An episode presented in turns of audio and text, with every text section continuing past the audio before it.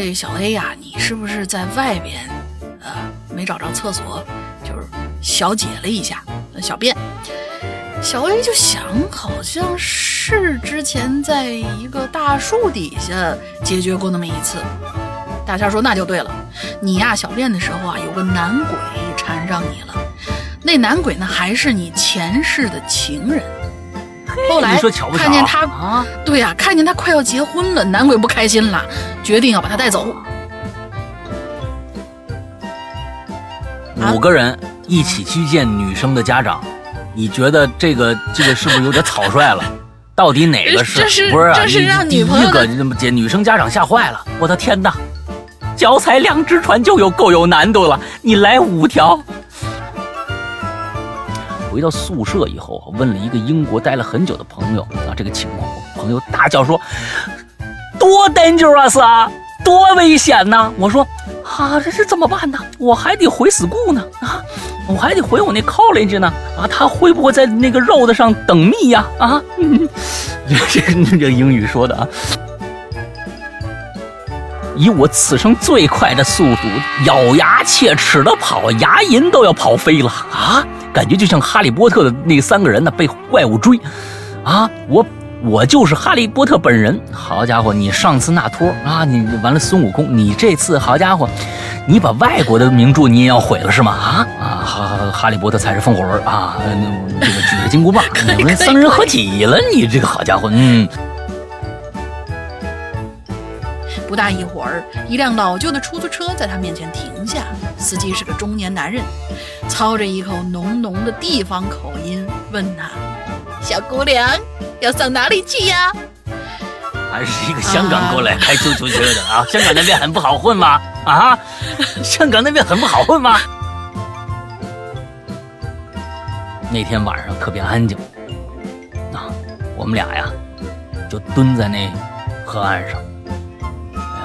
怎怎么还是大号吗？啊？或者是女孩子啊，这不知道了啊，不知道。嗯，这个这个，哼哼，这个姿势反正就是很难判断啊，是大号还是女孩子，不知道啊。有朋友说，这不是耳熟能详的什么北京三六五公交车的鬼故事吗？是的，但我是这个鬼故事的创作者之一。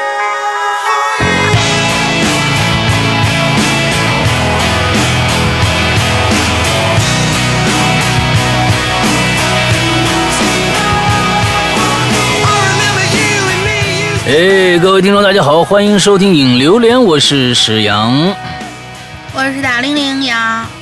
哎，又到了愉快的周一啊！这个这个星期呢，会过得相当相当的快啊！完之后，这个三天以后，我们就迎来了这个呃中秋节加国庆的这样的一个非常非常复杂、令人心情非常复杂的一个日子。本来呢，嗯，以前能。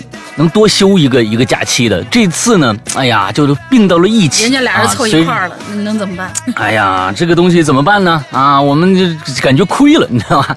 因为以前是差不多多休一个星期，完了中秋节能休三天啊，这现在呢，并到国庆以后呢，多了一天，都休八天啊！哎呀，这个总感觉是亏了，那是没办法啊，那今年就碰上了这样的一个啊。啊，我没查这个万年历啊，是啊，是阴历本本身就碰上了呢，还是从此以后当然就碰上了？谁说合并了？你我天天哪！你是中国人吗？你吓死人了！不是你这个这个你你对阴历有误解，我跟你说啊，你你你对阴历有误解，哪能哪能合并了呢？就是今天正好十月一号，又是国庆节，又是中秋节，所以才这样的。你自己查查阴历去。嗯嗯。对你哪能以后就这么合并了呢？不可能的，对吧？对对对啊，对老祖今天是一个不够啊，该打。哎，对对对对对对对，该打该打该打啊！呃，之后这个那那那就是下个星期呃星期三开始，一直到下个星期四之前啊，我们这个。呃，就是一直是休假的一个状态，大家也都知道，我们每年的这个国假呢都是呃不更新的啊，我们非常的开心啊，又到了一个不更新的日期，可以啊尽情的玩耍一下了啊，完 了之后也祝大家呢呃玩耍的开心啊，在这个呃假期里边补一补我们以前啊没有听的那些节目啊，也是一个很好的选择啊，祝大家国庆中秋快乐啊，阖家欢乐啊，好吧。对，那个呃在这之前呢，还要跟大家说一下我们的呃潮牌的一个帽衫啊，今年的一个帽衫呃正在紧急的打样之中啊，之后可能在年这个节后，我们可就会公布我们这一件今年的这件秋季的帽衫了啊。之后这次跟呃一八年的那次幺八呃很像，也是一次是私人啊，些私人定制，因为在每一件。都会有不同，你们可以设计你们不同的元素到上面去。具体这个什么是个什么样的元素，到时候我们发布以后跟大家说。呃，之后呢，所以呢，就是每个人拿到的衣服都是自己的，跟自己的一些想法呃有关的这样的一件衣服，所以很很值得收藏，也很值得大家赶紧去关注一下。等我们这个节后以后公布了以后，大家都知道该怎么样去这个呃这个。具体私人定制到底是一个什么样的形式？嗯，啊、嗯 o k 大家就关注一下，知道这事儿就成了。我们会在节后啊，完了之后跟大家说这事儿。嗯，呃，那其他的也没什么要要要要跟大家嘚啵的了。呃，咱们就直接进正题吧。今天是在路上的最后一期啊，就是说，对这个话题也就。要完结了，我们在新就是今天我们会在我们的公众号的呃留言里边打开一个新话题，这个新话题呢啊，大家一看就觉得我靠，这个东西又来了，又来了。啊，这个东西又来了，嗯，完了之后，呃，估计有一些朋友已经知道是什么话题了啊，我就不在这说了，呃，嗯。一去你看啊，老生常谈的一个话题，每年都有两季。又到了秋季篇，所以呢，大家赶紧去留言，我们呢也会限流的，因为我估计这个这个话题又是一一波人哗全都涌进来，完了开始狂写，但是我们是为了这个，对，我们就就是嗯为了大家都能念到，但是呢也别太多，一个话题做一个月，那也也也也也觉得有点累，所以呢，呃，我们会限流。当我们看到这个稿子。啊，已经差不多，就是说留的差不多了，我们就会把这个帖子就封掉了啊。完了之后，大家赶紧去留就 OK 了，好吧？好，嗯嗯，来到今天的最后的在路上的话题，好吧？大玲玲来吧。嗯，第一位同学叫大白鹅，大白鹅。嗯，Hello，山羊哥、龙鳞小姐姐两位主播好，我是阿白，本人是绝缘体质，从小没有遇到过什么灵异的事儿，但是对这类东西啊、非常的好奇，而且喜欢，所以一听说可以在公众号上留言，就呃欢呼雀跃的搜集身边的故事啊，想第一时间分享给大家。第一次留言，希望被分牌读到，哈哈哈。本本期话题是聊聊发生在路上那些不可思议的事儿，下面我就开始讲故事了。他这儿是三个小故事。嗯第一个小故事，前几年，在我双胞胎姐姐之前工作的厂子里，有一个食堂做饭的阿姨。阿姨呢，每天早上骑自行车上班，因为要给我姐他们做早饭嘛，所以一般早上六点多就来了。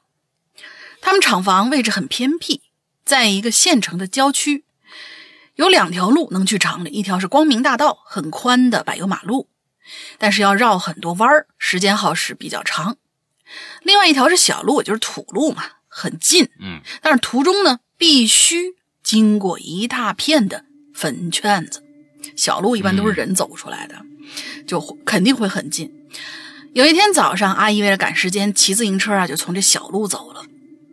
当她路过坟圈子的时候，突然就看见啊前头有一个穿红衣服、绿裤子的女的在那儿站着。嗯大家琢磨一下，这个颜色是不是有点像某一种情况下才会穿的那种衣服？而头发长长的，也看不清脸。啊，当时也没在意，就骑过去了。但是想想不对劲儿啊，怎么感觉那人好像哪儿？哦，想起来了，这一眼看过去，那个人好像没有脚哎。于是阿姨也挺胆大，马上转回头又回去看了一眼。但是就在这短短的几秒钟，那人就不见了。嗯环顾四周，但也没看见任何人。啊，他觉得奇了怪了。这条路上呢，一面是墙，一面呢就是一大片的粉圈子，也没别的路。这女的怎么消失的呀？阿姨越想越害怕，于是她就疯狂着骑着自行车往厂房去了。之后，嗯，再也没敢走那条小路。哎，我插一句话，这第啊，我插一句话，啊这个大白鹅啊，应该给我们投过稿。这个故事我听过，一个女孩子讲的，对，一模一样，一模一样，哦。应该给咱们的奇了怪了投过稿。那咱还他读吗？读啊读啊，是我是嗯。想说的是啊，你看这个故事就这样结束了。我觉得它更适合于这种类类型的故事，就是一个现象，看到前面有一个人，一回头不见了，完之后这种故事类型适合于咱们的影流连来用文字写下来。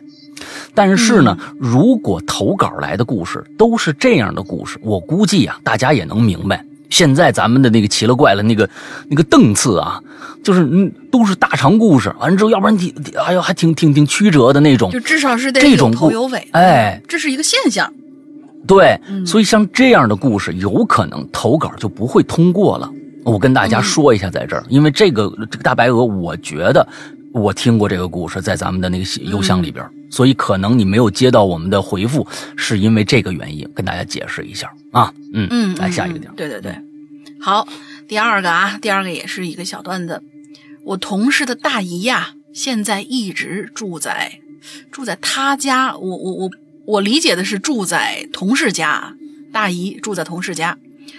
大姨年轻的时候呢，是一个脾气很暴躁的人，所以其他人呢不太喜欢她。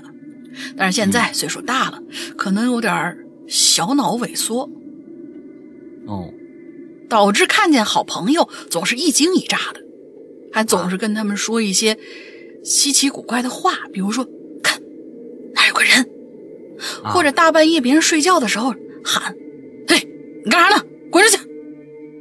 反正就类似于这样的话，让他们一天到晚啊心惊胆战的。因为我同事跟他爸妈、弟弟妹妹，甚至邻居都比较胆小，而且农村嘛，啊黑灯瞎火的，大姨还总一惊一乍吓唬他们，就更害怕了，让本来不怎么喜欢大姨的人们呢更讨厌她。嗯，那是一个夏天的晚上，吃完饭没什么事儿，妈妈和大姨去一个朋友家里聊天儿，然后跑去祸害别人家了。等他们要回家的时候，天已经很晚了，他们俩就在小道上往家走。两个人本来在马路中间走，走着走着，这大姨不知道怎么回事，就跑到马路边上那草坑里去了。他妈好心说了一句：“哎，姐，你回中间来走，别上那草坑里去，那那虫子蛇呀，别咬了你呀。”大姨说：“我不。”就继续走。过一会儿呢，又叫大姨往中间一点走。大姨说：“嗯，不，不去。”但是他这回说的是：“我不去，中间有人，我得让人，我得给人让路。”啊嘛，他妈本来就在漆黑的路上很害怕呀，然后大姨说完更害怕了，立马撒丫子往家里跑。诶，P.S. 关于大姨呢，还有许多其他的一些事儿，以后有机会给大家讲。然后就是第三个小故事啊，是我同事的闺蜜，叫她小 A。小 A 也住在农村，她不知道什么时候开始啊，晚上自己住的时候呢，总能听见脚步声，所以就很害怕呀，也成宿的睡不好觉。但是和爸妈住或者跟男朋友一起住的时候，就听不到那个脚步声了。反正这个事儿一直就在持续着，让本来身体就不好的小 A 越发的虚弱。后来，小 A 和男朋友快到了谈婚论嫁的地步，可这事儿呢就更严重了，因为有的时候连男朋友，呃，连和男朋友在一起的时候，她也能听到那脚步声。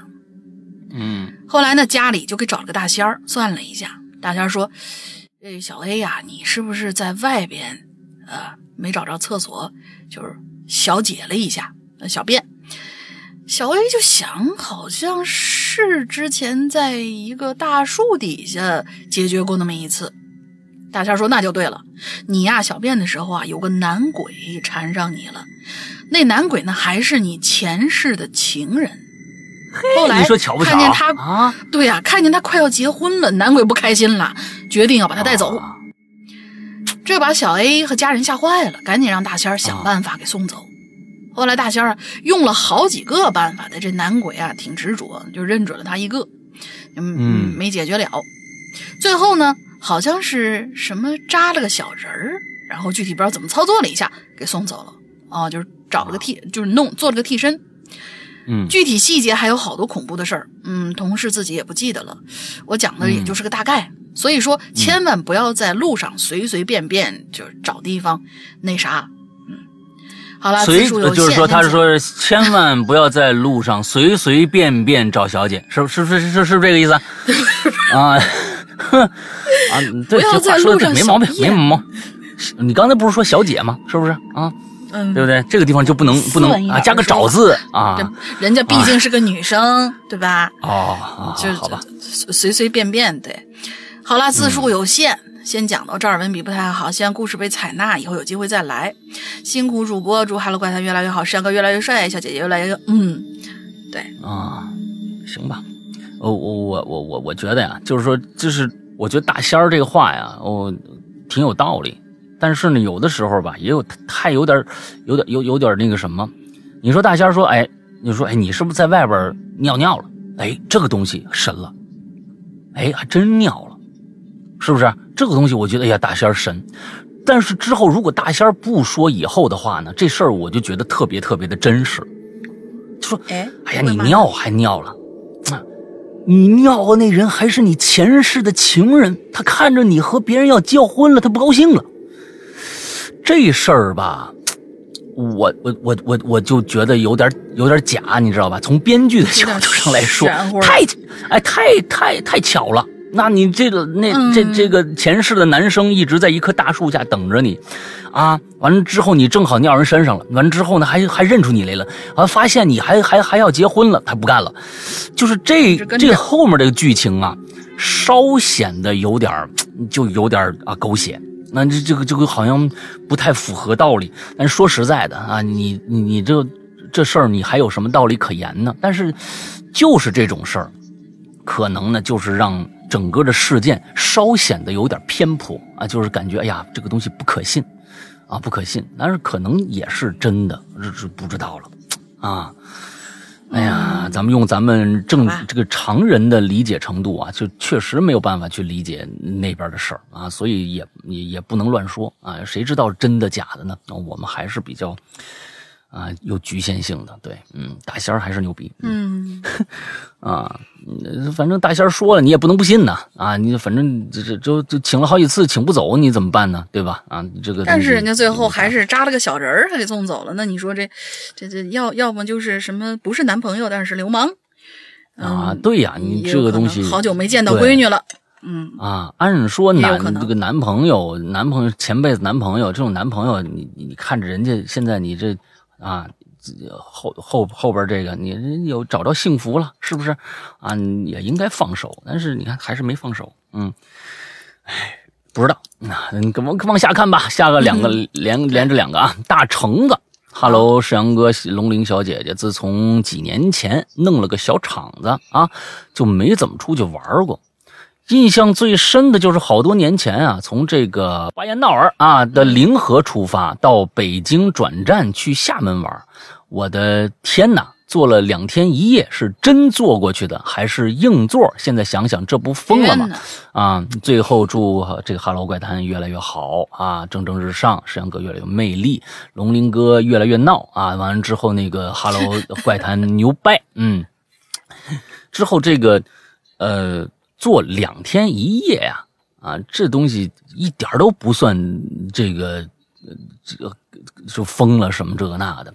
我小时候坐坐火车，从现在山西山山西省大同市啊坐到北京，我现在开车啊需要这个三到四个小时，四个小时吧。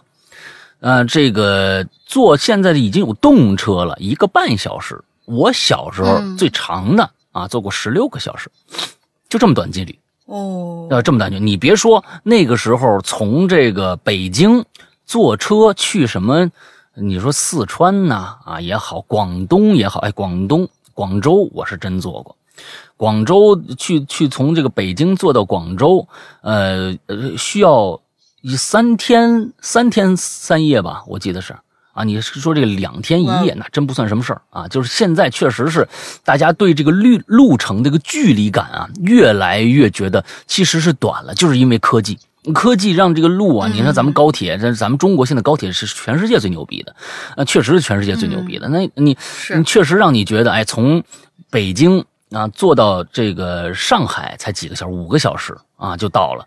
那过去好家伙，到上海你也得一天一夜、两两天一夜的。那那是过去那个绿皮车确实很慢啊。这这这个东西是，嗯，我觉得，嗯，现在是大家觉得，你如果你真的还能找到绿皮车坐一坐，那我觉得那算是你你你落上了，你你找不到那种了。那那个车速，我估计过去那种二十公里、三十公里，咣当当。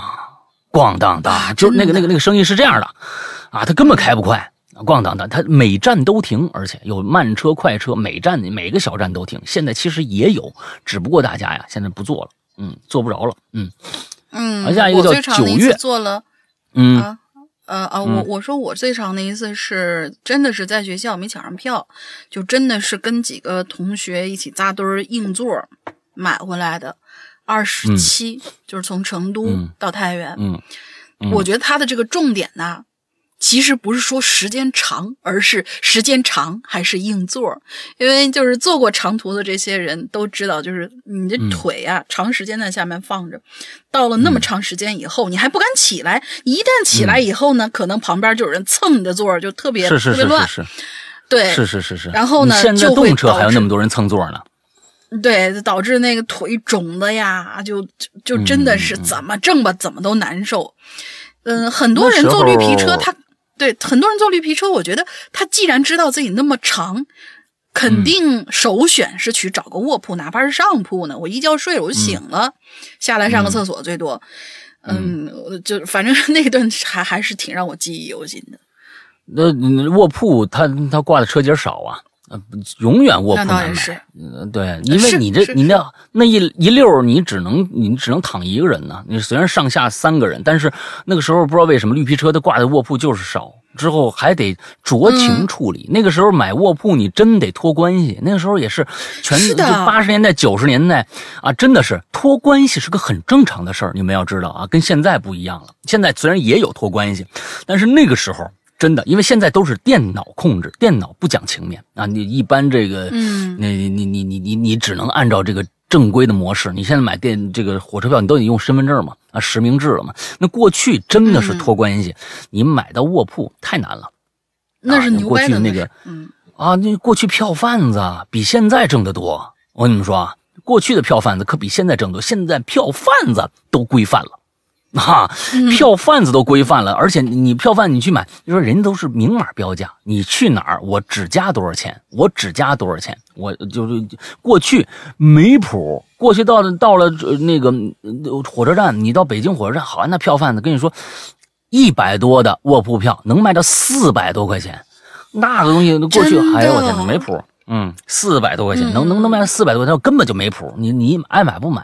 你过去好家伙，你们票贩票贩子可恨着呢。现在这帮票贩子们，哎，很有素质了。这其实就是国家的进步，你明白吗？啊，并不是国家的退步啊。大家都有素质了啊，素质很重要。下一个九月啊，哈喽，石阳哥啊，龙玲姐啊，一个常年潜水的鬼友。九月，其实呢，自己有好多以前遇到的走进你大爷的经历。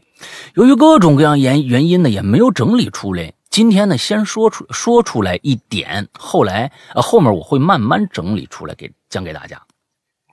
今天要讲的是，哎，你看，马上大同来了。小时候跟妈妈去大同啊，我的故乡。由于第二天要逛景点啊，就就进在景点附近的一个四合院里，我和我妈一间。本来啊，到了新地方啊。又是没住过这种四合哪种啊？嗯，就特别脏脏乱差那种是吧？嗯，就特别新奇，特别兴奋。我也忘了当时自己是在干嘛了，反正呢，肯定就是没睡着，亢奋的状态。然后突然之间，我前一秒还亢奋的状态呢，一秒一瞬间就感觉自己特困，而且自己大脑告诉告诉自己啊，你千万别闭眼，你一闭眼，肯定就什么都不知道了。自己吓唬自己啊！可不嘛，在后边，就是我妈告诉我的。她看着我呀，眼睛半睁着，就跟梦游一样，走到床边，直挺挺就趴床上了，眼睛给闭上。她叫我，我还没反应，笑她呢，吓得我妈还过去试我呼吸，你知道吗？发现有气儿，才把我摆正了，盖好被子，在我身边睡下了。她以为我是累了才会这样，但是呢，我没有他说的这段记忆，我的记忆是从我刚才还在亢奋的玩着什么的时候，然后啊，突然出现了一个长相特别恐怖的老奶奶，走到我身边，拽我，让我跟他走，那我当然是挣扎呀，啊。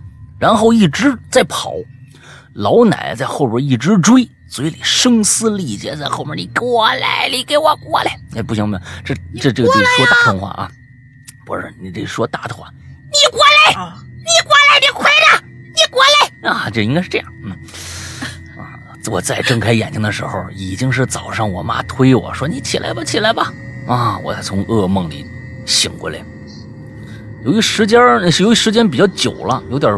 混乱，我已经尽力的再把这件事情讲清楚了。原谅我，好家伙，啊，你跟写情书似的啊！你原谅我，我 我记不清楚了，啊，有这个，反正呢，梦里啊特别特别恐怖，跟真的一样。后来我在想，如果我让那个老奶奶抓住了怎么办？那我还能不能醒过来了？又或者我缺失那段记忆啊，让我身边走到呃，让我身体走到床边的人又是谁？嗯。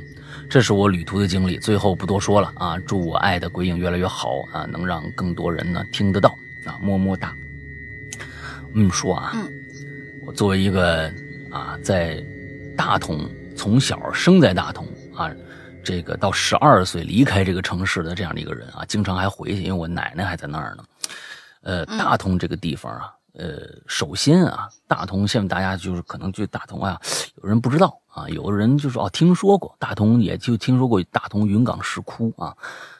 大同真真正正的是我们国家里边朝代的某个朝代的都城，那可真的是首都啊！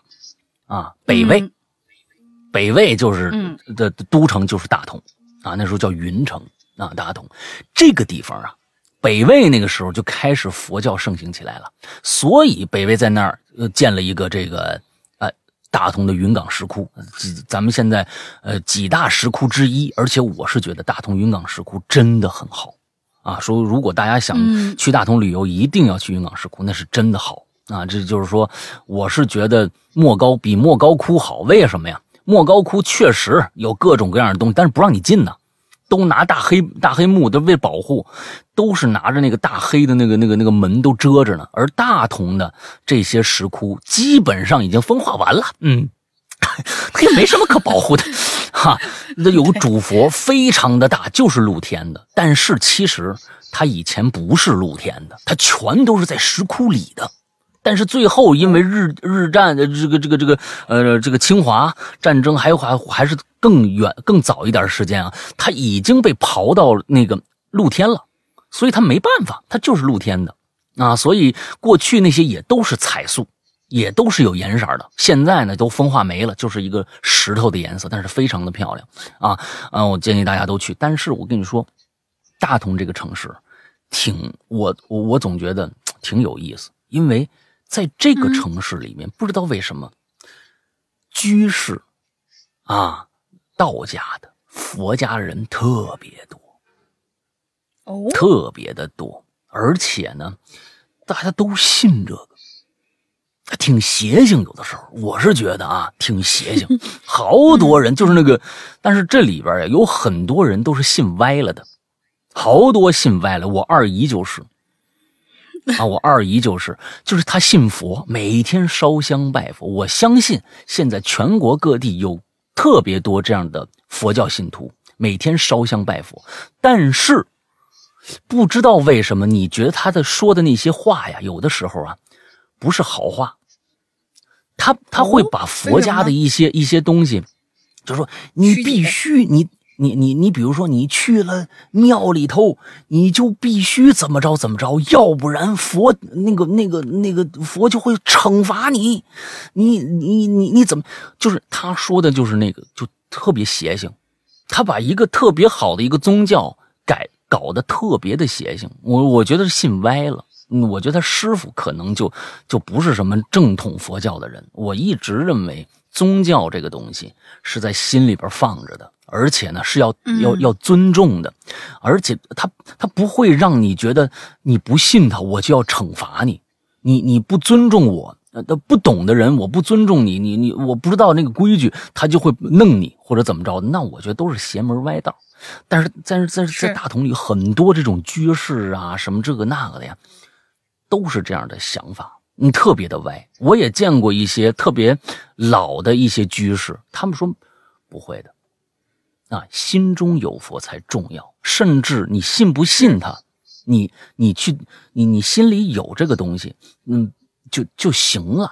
很多人都这么说，就是一些一些老的居士，他们就是穷讲究那些人，都是信歪了的啊。所以刚才你一说这个呀，啊，在这个呃四合院里啊，有这种这种事情啊，让你意想不到的事情发生啊，我是觉得在大同倒不奇怪。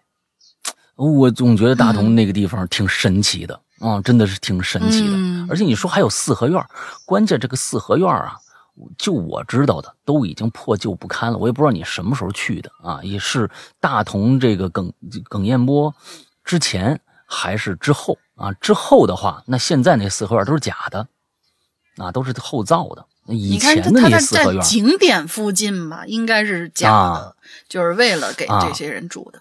对对对对，完了之后，我我反正哎，就就就是，我觉得那个地方挺好玩那大家没事了，大同的饭特别好吃啊，大同饭特别啊，刀削面我喜欢啊，那不是刀削面的问题啊，那那个倒不是刀削面的问题，它是各种馆子都很好，这个是确实是一个旅游去玩的也很好的一个一个城市，周边也有很多的地方，衡山北岳衡山在那儿，完了之后还有悬空寺。啊，还有什么上下华严寺啊？这这个都是北魏时期的一些建筑，都很很漂亮。嗯，哎，做了一个旅游的这么个广告啊。来下一个吧。啊，挺好，挺好，挺好。下一个是威廉姆夏洛克，那它是英文啊，但是翻译过来应该就是这样。威廉姆夏洛克，石阳哥、大玲玲两位主播好，我是尤格索托斯啊，你这名字真复杂，这么多，好久没有留言了。上次留言还是校园灵异事件那一期，哎，没办法，最近事儿多呀。看到这期的主题是关于在路上发生的事儿，我呢就想起啊，我以前读书期间发生过一件比较惊险的事儿。那个时候我们临近大学毕业，论文毕业作品呢都已经做完了，大家呢都在享受着结束学业之后悠闲美好的这段时光。所以呢，大家一合计，就计划着要去一次毕业旅行，好好纪念一下我们四年的友谊。正当我们在讨论要去哪玩的时候，刚好有哥们儿，呃，我们叫他小五。小五说想去女友家，哎，见见家长。但是他一个人去呀，就会觉得怕紧张。说要不然你们哥几个陪我一块儿去呗，给我壮壮胆儿，顺便也可以去那玩儿。大伙儿觉得还不错，于是我们宿舍哥六个，五个人一起去见女生的家长。你觉得这个这个是不是有点草率了？到底哪个是？这是这是让女朋友的家长选选女婿呢？是吗？想让不是啊？你第一个，你怎么接 女生家长吓坏了？我的天哪！脚踩两只船就有够有难度了。你来五条出息了啊！亏你出息，你这好家伙，嗯。嗯，行，我们继续往下说啊。于是我们宿舍哥六个人，你听错了，不是五个，是六个。嗯，就直接租了辆面包车，从学校出发了。我哥们小五的女朋友家离我们学校不太远，开车呢大概需要四个来小时。路上有高速路段。当时我们宿舍里只有老张一个人，那是老司机。其余的我们呢，都是刚刚拿到驾照，高速都没开过那种菜鸟。按照一般的规矩，上高速至少要有一年的开车经验。但是那时候我们都是属于年少轻狂啊，觉得们路上可以轮着开呀，锻炼一下车技嘛。嗯，一路上都还可以吧，但是当快开到高速的时候，小五就想开下这个，他就想着啊，我我想试试这高速路段。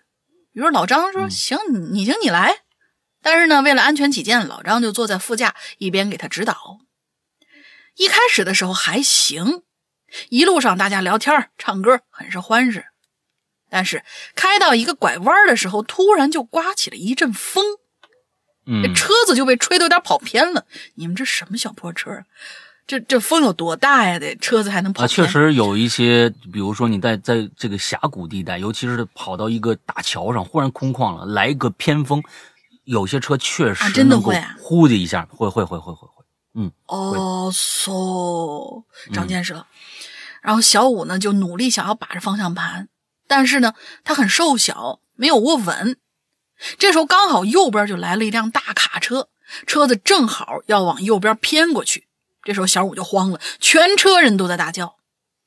还好坐在一旁的老张立马就把方向盘往左使劲一打，打满，接着咣当一声巨响，撞在了一旁的高速护栏上。你这老马老张也不是什么老司机，你怎么能打满呢？好家伙，那不就是找倒霉吗？慌了吧？应该是，嗯，慌了。就是如果如果说只是吹歪了就还好，但是有一辆大车，那就挺那个了。反正车上我们六个人呢，几乎叠在一起，乱作一团。所幸没什么大碍，车子也只是刮花了一点儿。惊魂未定的我们，一路上老实了很多，再也不敢轮着开车了，全程由老张来开。还好，最后平安到达了高速收费站。到了收费站的时候，没想到被高速的交警给拦下了，问我们：“这车子撞哪儿了？”还要我们赔护栏的费用，要一万多块。哎。我们几个都是学生啊，哪来的钱呢？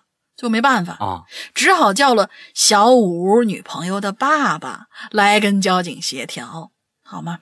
这下好好好好丢人，哈哈！现在回想起来，小五看见自己岳父时候脸上那种尴尬的表情啊，我们都特别 觉得特别搞笑。正当小五岳父跟交警处理事宜的时候，一旁就开一旁就开来了一辆拖车，后面呢就拖着一辆被撞的。稀碎的面包车，仿佛告诉我们六个人：“算你们几个小兔崽子走得远，下次再敢那样，就把你们撞成肉泥。”走运。对，所以就是很理解他为什么情急之下一下就抓，就是打满了嘛，把那那个转向。而事情到最后还好，不用赔很多钱，车子修理费也不贵。除了小五见到岳父的场合实在有些尴尬之外，其他还行吧。嗯，在这里要提醒大家一下，开车真的要小心，特别是开高速，一定要遵守交通规则，千万不要抱着任何侥幸心理。好了，故事没啥灵异的，所以来，嗯，呃，希望以此来警醒大家注意安全吧。最后呢，祝各位鬼友身体健康，Hello 怪谈越做越好。我我我我我我我我我我我觉得呀，这事儿我你有话要说，我我嗯，我关心的不是这件事儿，我是想问小五成了吗？嗯，我也想 知道，不，小五和那女孩成了没有啊？这个我觉得比你们那个什么所谓的惊魂记啊要有意思的多。就说如果这样，其实啊，其实我觉得岳父，如果我是岳父的话，我心想了啊。这胆儿都没有，好家伙！你来见家长，还带四，还带五个哥们一起来，我这你这点胆儿也也成不了什么大事儿了。好家伙啊！那你我我我还还是来了以后租一个面包车，你你这这好家伙，你这破面包车，你来你来接我女儿，反正呢，我是觉得呀。这个这个成没成，我觉得比较关心这件事情啊。你要是下次再留言的时候跟我们说说，我就比较八卦的一个人吧。嗯，好吧。对对对。好，哎，下一个啊，这个叫刘随生啊，刘随生。呃，这个杨哥、玲姐好，我是纳托。嗯，我又来了啊。对对，我想起来了。啊，就是你这个折折腾完猴子，折腾那托，你嗯，哎呀，你我看看你今天就折腾谁啊？啊，上期我听梦那一期，以为读到我的时候会很沉重，哈哈，特别是有关猴子那段，因为我做完梦了以后呢，和几个同学讲述了好几遍，他们都说呀是对《西游记》的心结。啊，提供了一个全新的角度。你们那几个孩子都没看过《西游记》，好家伙啊！其中有一个同学还还根据我的梦发了一个很长的朋友圈，写下了他深刻的感触。哎呀，对于你行好吧，嗯，你们这个零零后，你们肯定是零零后啊，你们这孩子都嗯都都作妖了，文采很出众，文采很出众啊。对于本期话题啊，我也很有发言资格，因为我十一岁起就住校了。最多呀，每个月回家一次，然后呢，慢慢的离家呢也越来越远，在路上奔波的时间也是越来越长。话不多说，开始说第一件事儿。哎呀，第一件事儿很远啊，嗯，我去英国啊，我还我我去英国了，这这太远了，嗯，一个人被分配到了研究生宿舍，而别的中国同学都是直接住在学校内，那。第一天的下午下课之后啊，不会啊。第一天下午下课之后不会走回宿舍了，我得不会走回宿舍了是什么意思？是不认识路吗？对吧？啊，那对，我得回宿舍换礼服来参加，还是怎样？啊，不知道他这个就没表达清楚，是不会走回宿舍是什么意思？是不认识路，还是说怎么着啊？回他得回宿舍换礼服，参加晚上这个迎新的这个舞会，那。哦，看来是不认识路。我出了学学院，拿出手机搜地图。正当我低着头啊，看着手机找方向的时候，有一个人拦在我面前了，啊，问我去哪儿啊？啊，他可我带我去。啊，这人啊，大约三十岁左右，有点胖，像是个中东那边人，阿拉伯人。啊，由于时间紧迫，我就问：福瑞吗？兄弟，福瑞吗？就是免费吗？他说啊，福瑞，福瑞，福瑞啊！说啊，他他说自己是个厨子啊，在这儿呢生活了二十年了，没有不会去的地方。然后我想啊，也是，是不是？天还亮着，周围人还挺多的，没没关系啊，我就告他地址了啊，我们家住那个前面那个啊，福尔摩斯大道。啊，第二个胡同里头啊，那儿有一四合院，我就住那儿。嗯，我也不知道那个啊，伦敦没这地方啊。嗯，啊，在途中呢，啊，我就告诉他，呃，我待会儿还得回来呢，时间有点紧。他说，哎，没问题，我带你抄小路过去啊，抄小路，到时候啊，我再给你送回去。等我换完衣服，你我我再给你送回学校来。哎呦，这太好了！那中东都是活雷锋啊，那个阿拉伯人都是活雷锋啊。走了好久之后，我们来到一三岔路口，突然啊，他说呀：“哎呀，我其实不认识这地儿啊。”我说：“哦，我说哦，那那那那那我自己走吧。”但他突然提高音量说：“你呀。”必须给我找到这个地方，否则就是欺骗我。什么意思？就是反而是跟他说，你必须给我找到这个地方，否则你就骗了我。是对方对他说了这么一句，好奇怪。接着说，我去对面超市买个三买三个三明治做晚餐，给你吃一个。哦，他那意思就是外国人轴啊，有的时候外国人轴说。你说这地儿我不认识，你你说这地儿可能不存在，啊，你必须给我找着这地儿，要不然你就是你欺骗我啊！这什么逻辑啊？这都是啊！我说啊，不用了，谢谢你，三克优吧，三克优吧，不不不不不认识，呃，不用了。他呢就横横过了马路，进了超市，我马上选了最左边的那个岔路跑了。又折回来，选中间的路走。折回来的途中，看到他在到处找我，我马上跑走了。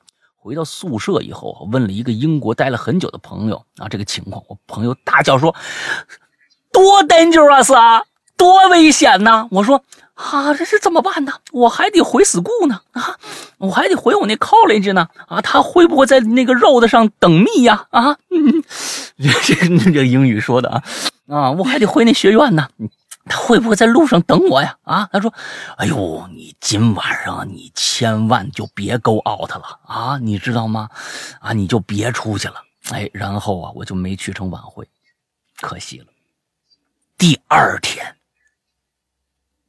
他又在路上堵我。这这这这这这这有点可恨了啊！这中东人都都不是啊，这都是劫劫道的，你这个东西啊，你这好像你这不行啊，你这给中中东人丢脸呢，你这个是不是啊？啊，这个在路上堵我，和我边走边聊啊，就问我满十八岁了吗？啊，能去伴儿了吗？哈哈，问我周末有没有课呀？啊，有没有课？你咱们出去玩呗。啊，出去 eat something 吗？好不好啊？啊，问还问我你有没有联系方式啊？啊，有没有那 WhatsApp 啊？啊，还有 Twitter 啊？啊，Instagram 啊？啊之类的有没有啊？啊，我说我只有微信，哈，我只有微信，你爱装不装？哈哈。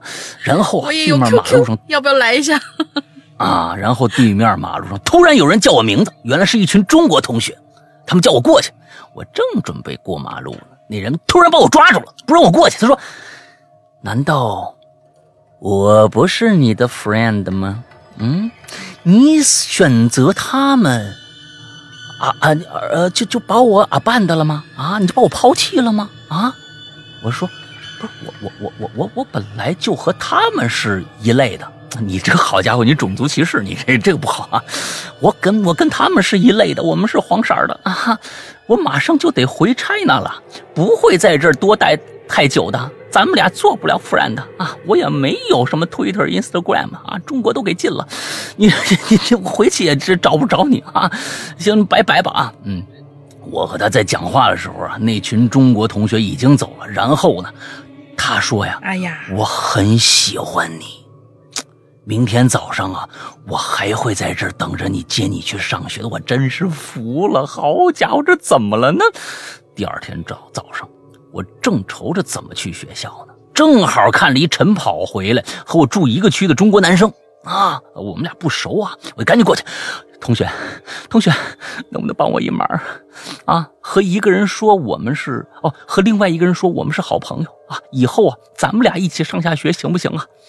这男生有点糊涂啊，啊，你不是这同学你要干什么呀？不是你你答应我这事儿就行了。那说了半天，这男生才同意。那我带着他出去，可是这次啊，没看着那人。哎，接下来他就第二件事了啊？怎么不是这最最后这事儿就是今天下去没看着这人，以后呢，这人还存在吗？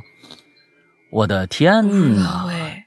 啊，所以说这么热闹，我还以为你们啊采取了一些什么措施去解决这个事儿呢。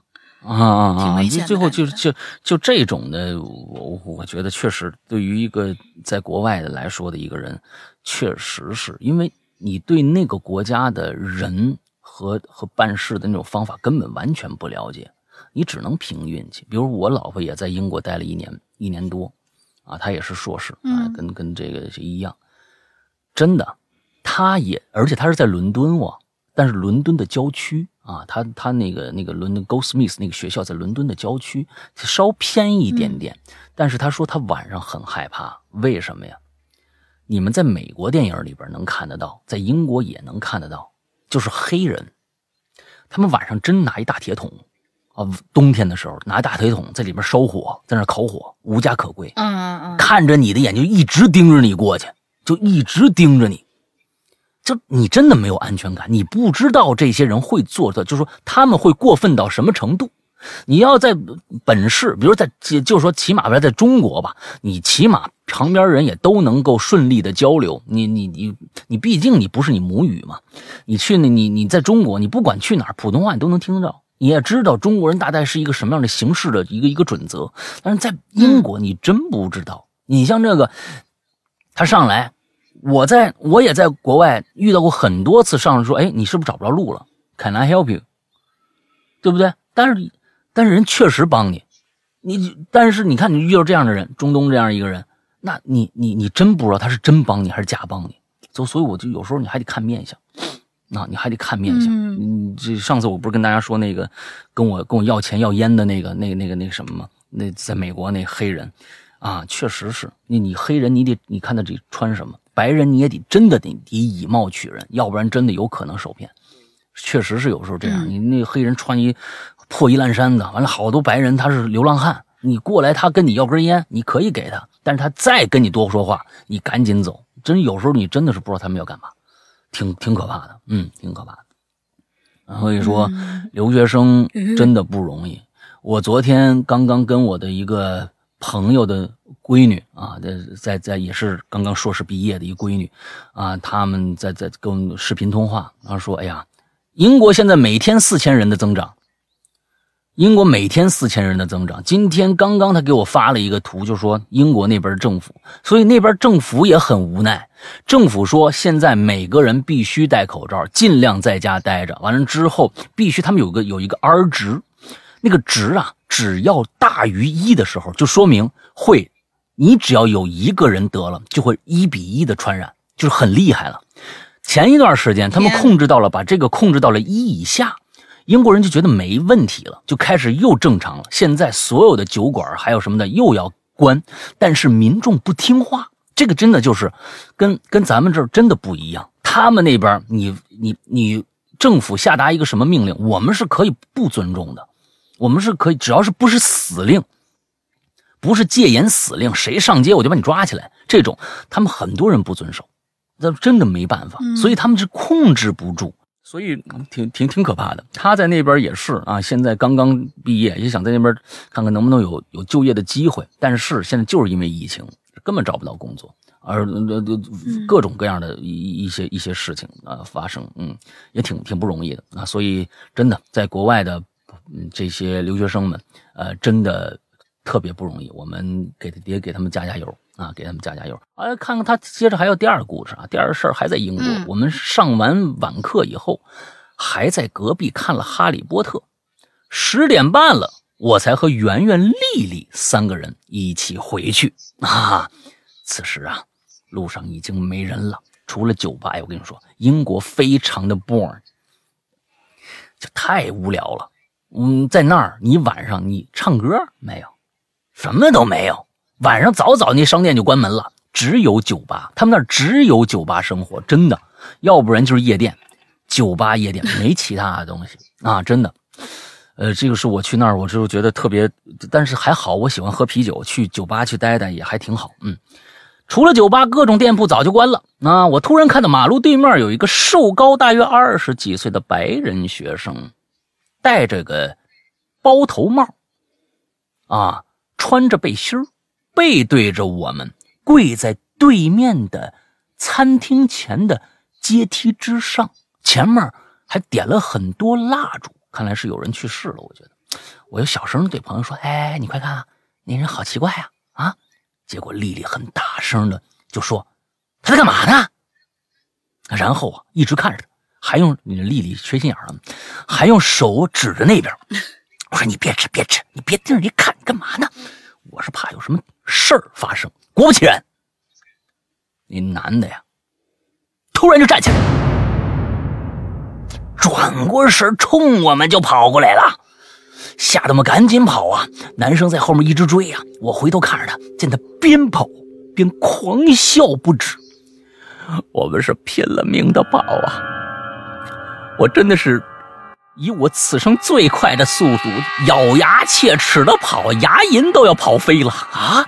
感觉就像哈利波特的那三个人呢，被怪物追，啊！我我就是哈利波特本人。好家伙，你上次那托啊，你完了孙悟空，你这次好家伙，你把外国的名著你也要毁了是吗？啊，嗯，我们仨人跑完了一条街，嗯，到宿舍区，哈利哪吒同学，哈利哪吒，嗯。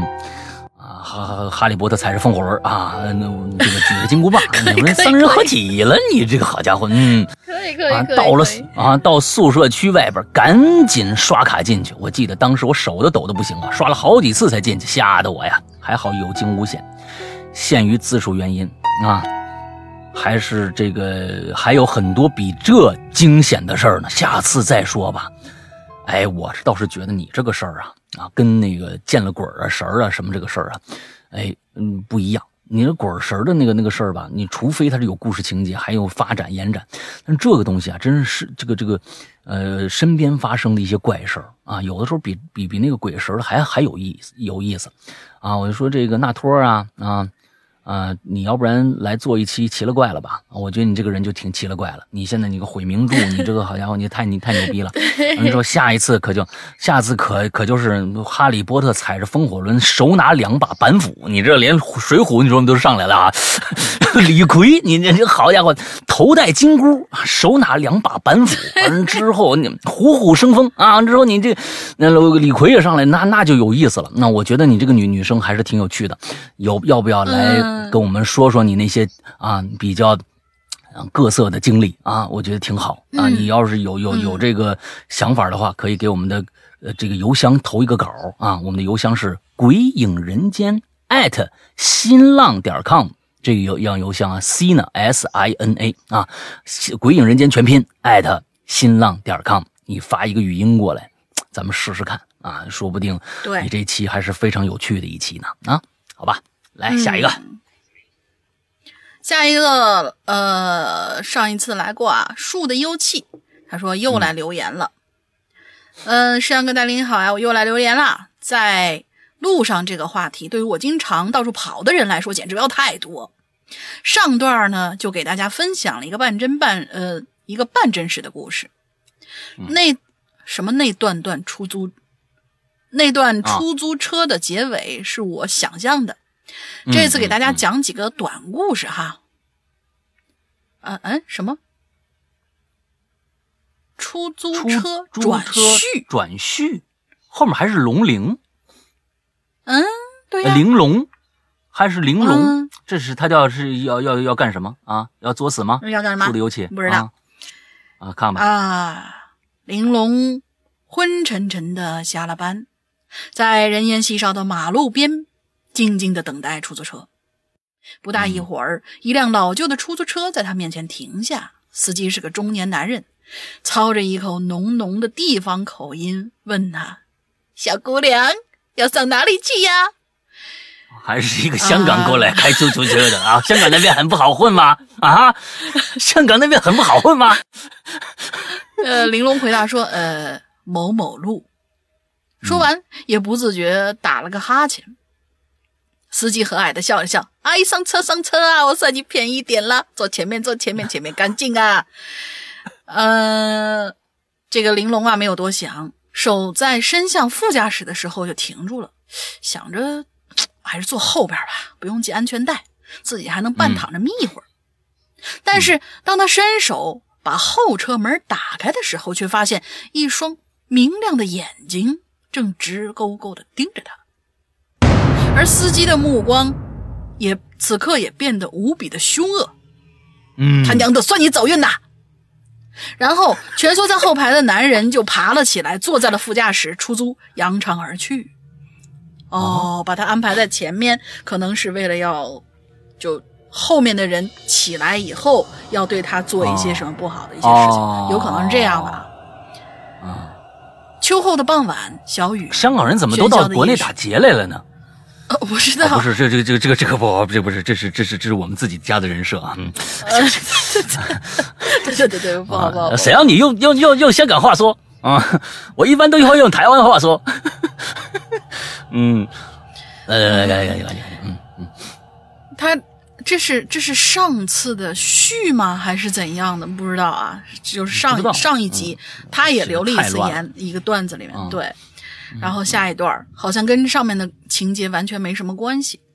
秋后的傍晚，小雨，喧嚣的夜市里，只有这个时候才能恢复一丝平静。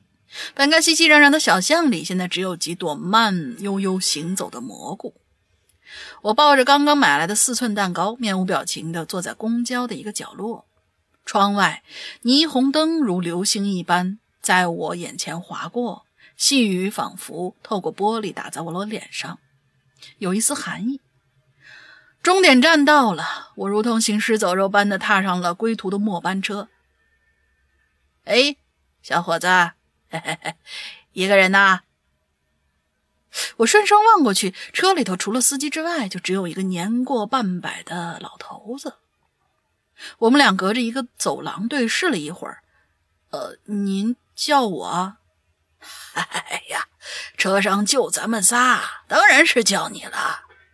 老大爷看我回应了他，便坐起身，呃，便起身坐在了我身边的位置。嘿嘿，嗯小伙子，一个人在外头打拼不容易吧？虽然这城市里灯红酒绿有太多机会，但是要靠自己去打拼。哎，一个人呐，这老爷子就这么一路上说着，雨窗外的雨也在下着。我已经忘记了老爷子对我说过什么，也忘记了那份蛋糕是在什么情况下被我们两个谈笑着分享完的。哦，临下车的时候，耳边呢又传来了一声和蔼的声音：“生日快乐呀，小伙子，加油！”嗯我扭过头，一头扎进了雨里，分不清脸上滑下的是泪还是雨。公交车缓缓开了，司机嘟囔了一句：“切，神经病啊！”一个人坐在后边，又哭又笑的。哦，这是他的第二个故事吗？嗯，对对对，我不知道啊，他是分，他是一点惊喜都他是分了好没有啊。嗯 对，他是分了好几段，分了好几段，然后嗯下边这个故事好像又跟刚才那个没关系。啊，这回嗯主角叫李静，王哥，这次项目靠你了。李静熟练的端起桌上的酒杯，一饮而尽，而叮的一声，手机不合时宜的响起来。李静瞟了一眼，把电话调成静音，又取了手中的酒杯。终于客户走了，李静打开手机，上面有二十多个陌生来电，哎，烦死了。李静关了机，晃晃悠悠的走进了卧室。在家请客啊，请客户吃饭不好吧？啊，半夜一阵子手机铃声又响起来。哎呀，这谁呀？这是李静坐起来，摸着宿醉的头，没好气儿的接到电话，大叫了一声：“喂！”可是电话那头传来的却是很空洞的似有似无的啜泣。李静有些茫然，这哭泣的声音好像有些耳熟，好像以前、嗯很久很久以前自己听到过。他搓了搓眼睛，从睡梦中回到了现实，啊望着手机屏幕，因为啊啊，刚才是做梦吗？这个电话哦哦，他又嗯了一声，嗯了一声，然后揉了揉眼睛，从睡梦中回到现实，望着手机屏幕，因为来电发来的光芒，陷入沉思。刚刚这是做梦吗？他拿起手机，屏幕中又是晚上曾经亮过的那个陌生号码。他打回去了，但是对面显示的是“对不起”，呃，对面响起的是“对不起，您拨打的号码是空号”。李静有些愕然，难道自己被耍了？嗯但是梦里那个哭声又是怎么回事儿？那么熟悉，但听完以后心又很乱，又不像是因为害怕产生的，就是那种没由来的乱。叮铃铃的一串，就在李静揉头冥思苦想的时候，电话又来了。喂，哎，大伯，怎么了？这么晚？李静接起电话，哼，你这一天很忙吗？能挣多少钱呢？都多久回没有回来看看了？电话那头传来了大伯的咆哮声，李静下意识的把手机拿得离耳朵远了点儿。哎呀，大伯，怎么了？我这最近有点忙啊，这客户，客户重要，你妈，你妈就不重要吗？你妈一个人在家时候不知道什么时候晕倒了，现在在送医院的路上呢。你呀，好好陪你的客户吧，白眼狼。啪的一声，电话挂断了。李静举着手机呆在原地，他这才想起来，那啜泣的声音显然是自己的母亲的声音。小时候自个儿太调太调皮，有次惹哭了母亲，她哭泣的声音就和电话里的一模一样。李静打过去电话，喂，哦呃呃，哎，这个丁应该是老来电还是去电，不知道啊。呃，我这儿理解的是他打过去，呃，喂，大伯，哪个医院呢？哦哦，是来电，是来电。他忙忙接起电话了，好吧，又是一串叮叮铃铃电话铃响。李静赶紧抄起电话，喂，大伯，在哪个医院呢？他急忙接起电话，但是听到的却是：“哎呀，什么大伯、二伯呀，小李呀，今天晚上喝的不够尽兴啊！来某某某 KTV，王哥我呢叫了几个女孩子，咱们今天晚上能喝个痛快，明天就能把合同签了。电话里客户王哥的声音传了过来：“这、这、这，对不起啊，王哥，我、我、我我去不了。”李晶木讷的挂了电话。回家的路上飘着小雨，车窗外的寒风伴着细雨拍打在李静的脸上，像是一个个耳光抽在了这个不孝的人的脸上。嗯，好啦，故事终于讲完了。小树以后还会来留言的。话说，每次都想写长篇投稿，每次坐在电话旁，呃，电脑旁，感觉脑袋就被封印了。罪过，罪过。还是以后有机会投稿吧。留言我会一直参与的，希望被读到。祝老大越来越帅，大玲玲多喝热水。嗯，好吧。最后说一句，呃，鬼王大赛牛掰，希望以后这样大赛能多多举行。嗯，然后说那应该是他应该是讲了四。呃，讲了三个不同的在路上的故事，对，对，其实是这样子的啊，呃，我觉得你你你写东西这个想把它变成一个真正的那种故事的那种状态啊，写出来，我觉得没什么问题。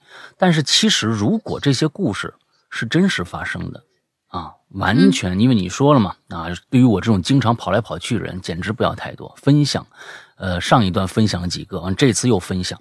其实，我是认为真实的情况就是，比如说第二个故事，那是一个关于我们自己在嗯是是要工作还是要亲情的这样的一个故事。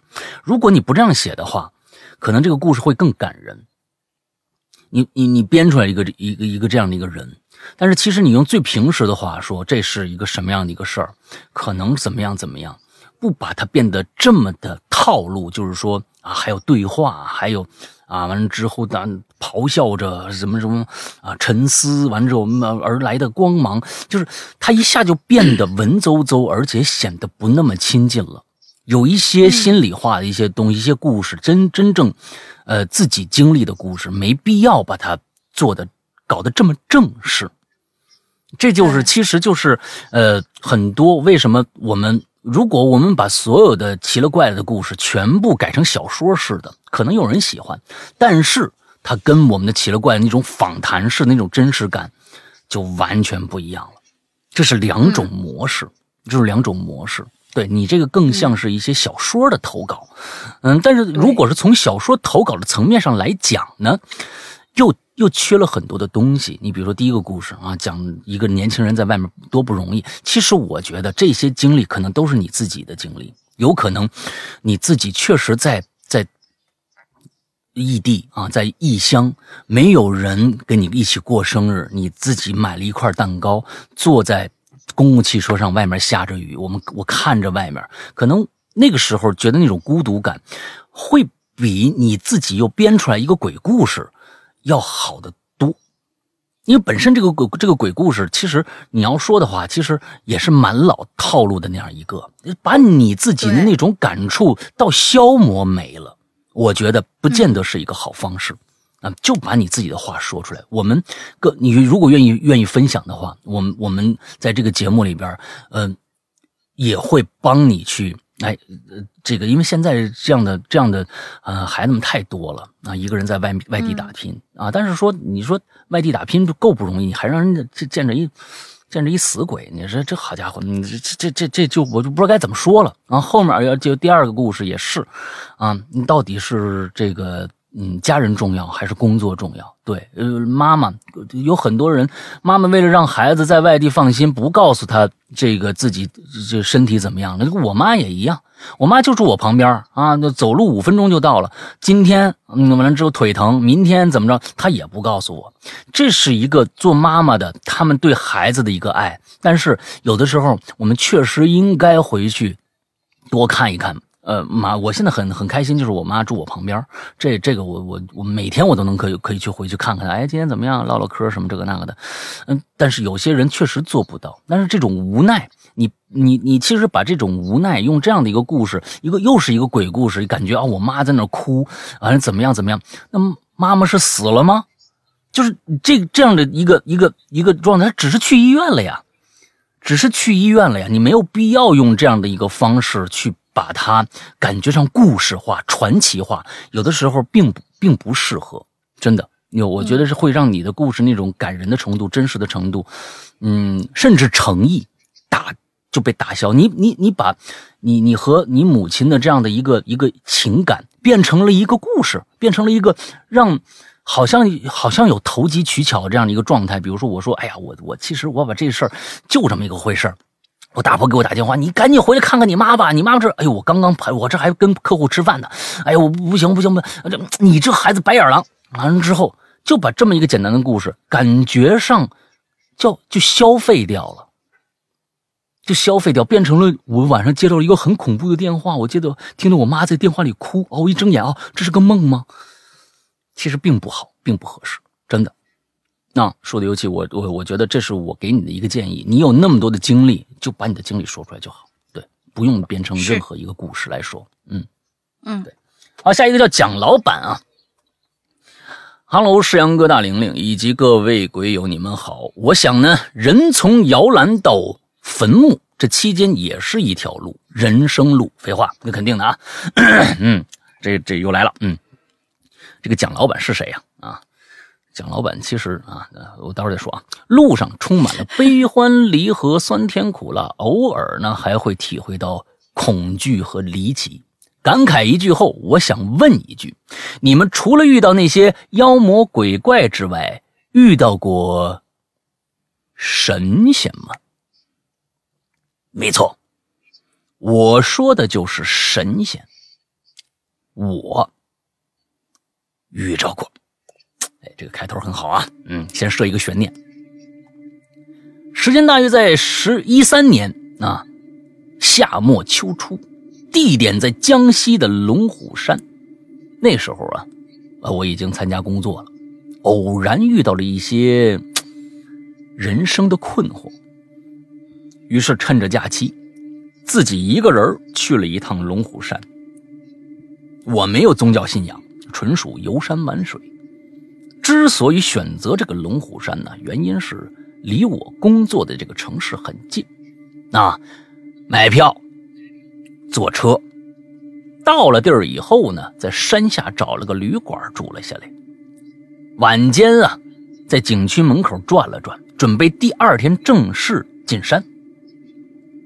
这晚上啊，景色也是很美的，妈，山峦叠嶂，月光如水。人在其中，难免啊，不不生出一些感慨来。当时我还做了一首诗呢，嗯，这也就不提了啊，我怕这个长安君笑话。嗯，啊，在这个旅馆躺下以后，没睡着，啊，可能是自己一个人好长时间没出来了，还挺激动的。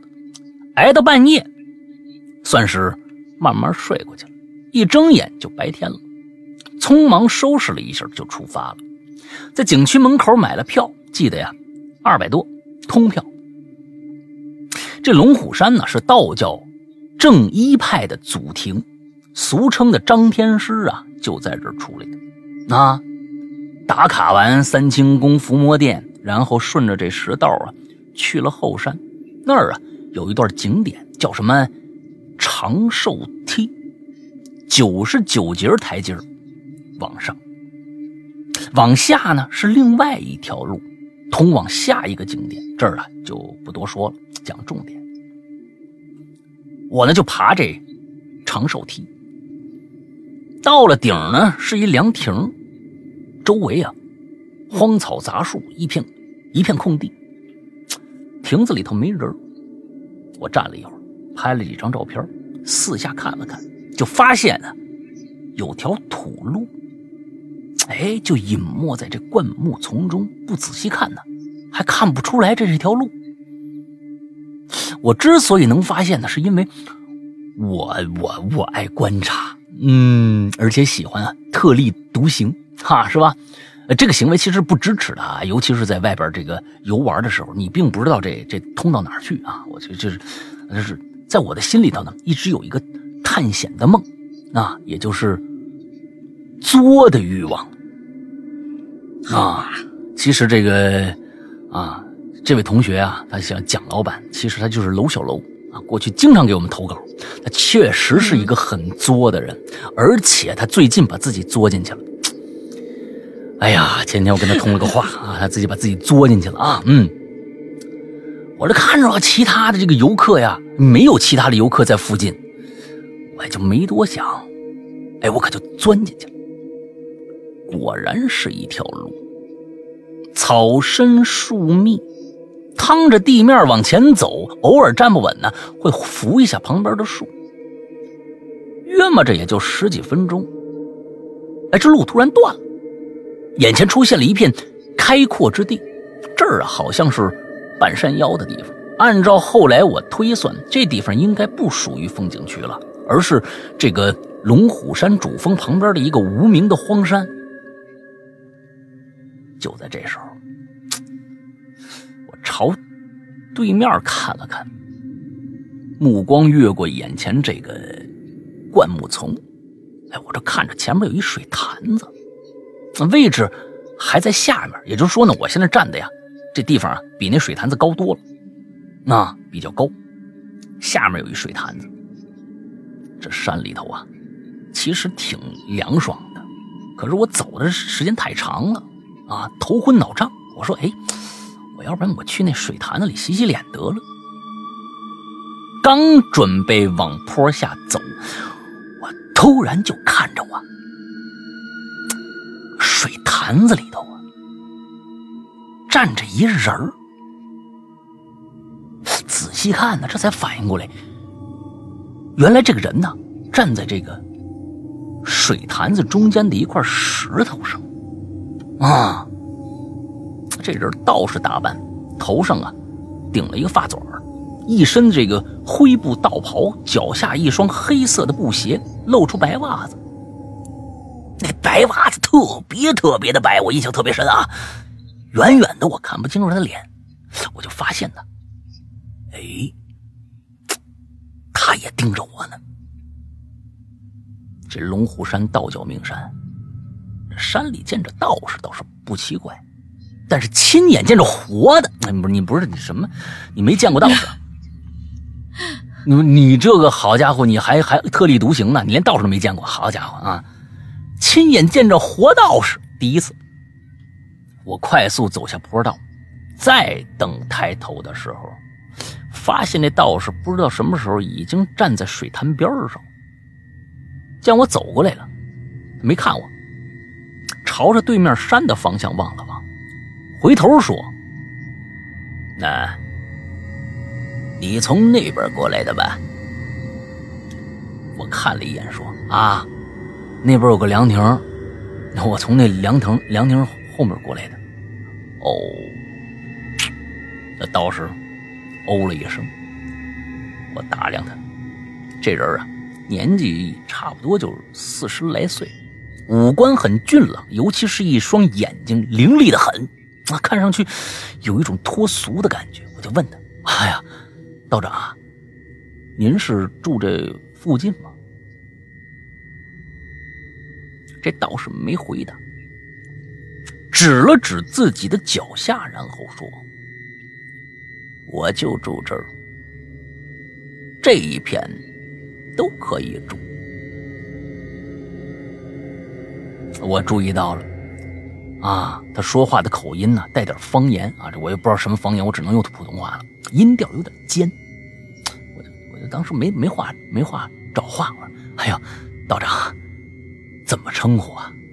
看了我一眼，说了俩字儿：“丹霞。”我突然想到一件事儿啊，我就问他：“ 道长，我我有件事想请教您。”我呢，最近一年啊，有点失眠。是你这看病来了？你这好家伙啊！你这，你真的是没 溜。我告诉你啊，来了啊，一些什么东西吧？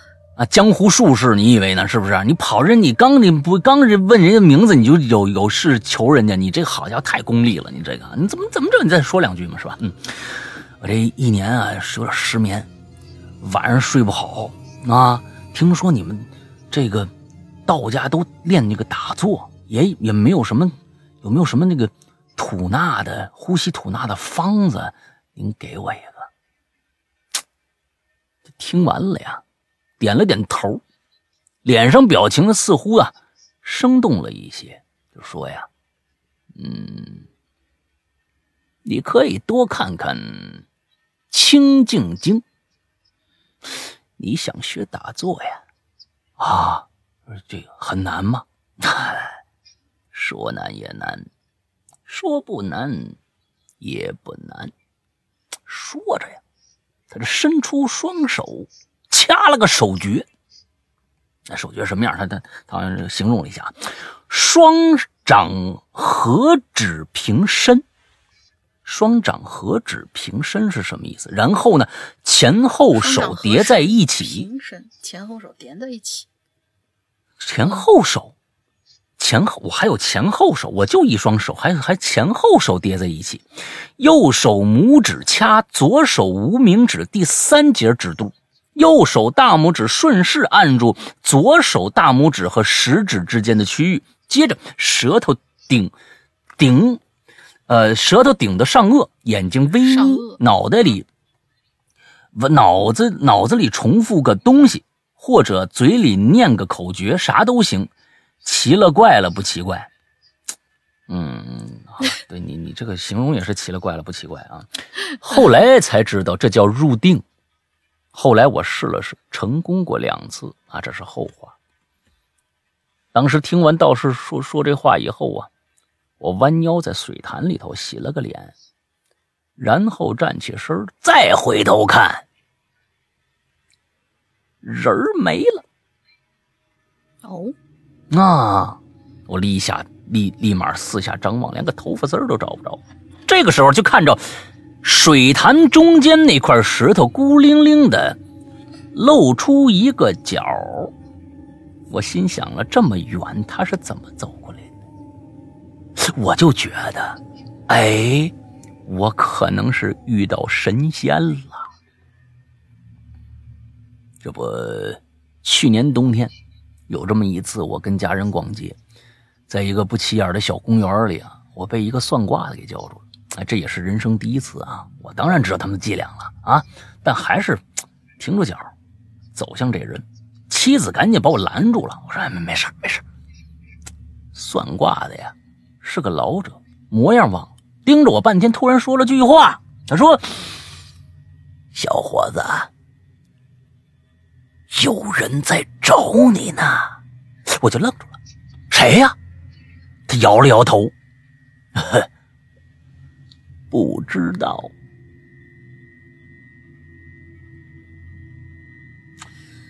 这这这老头蒙你的吧？嗯，这老头当二傻子耍你的吧？那这这好家伙，有人在找你呢，不知道啊？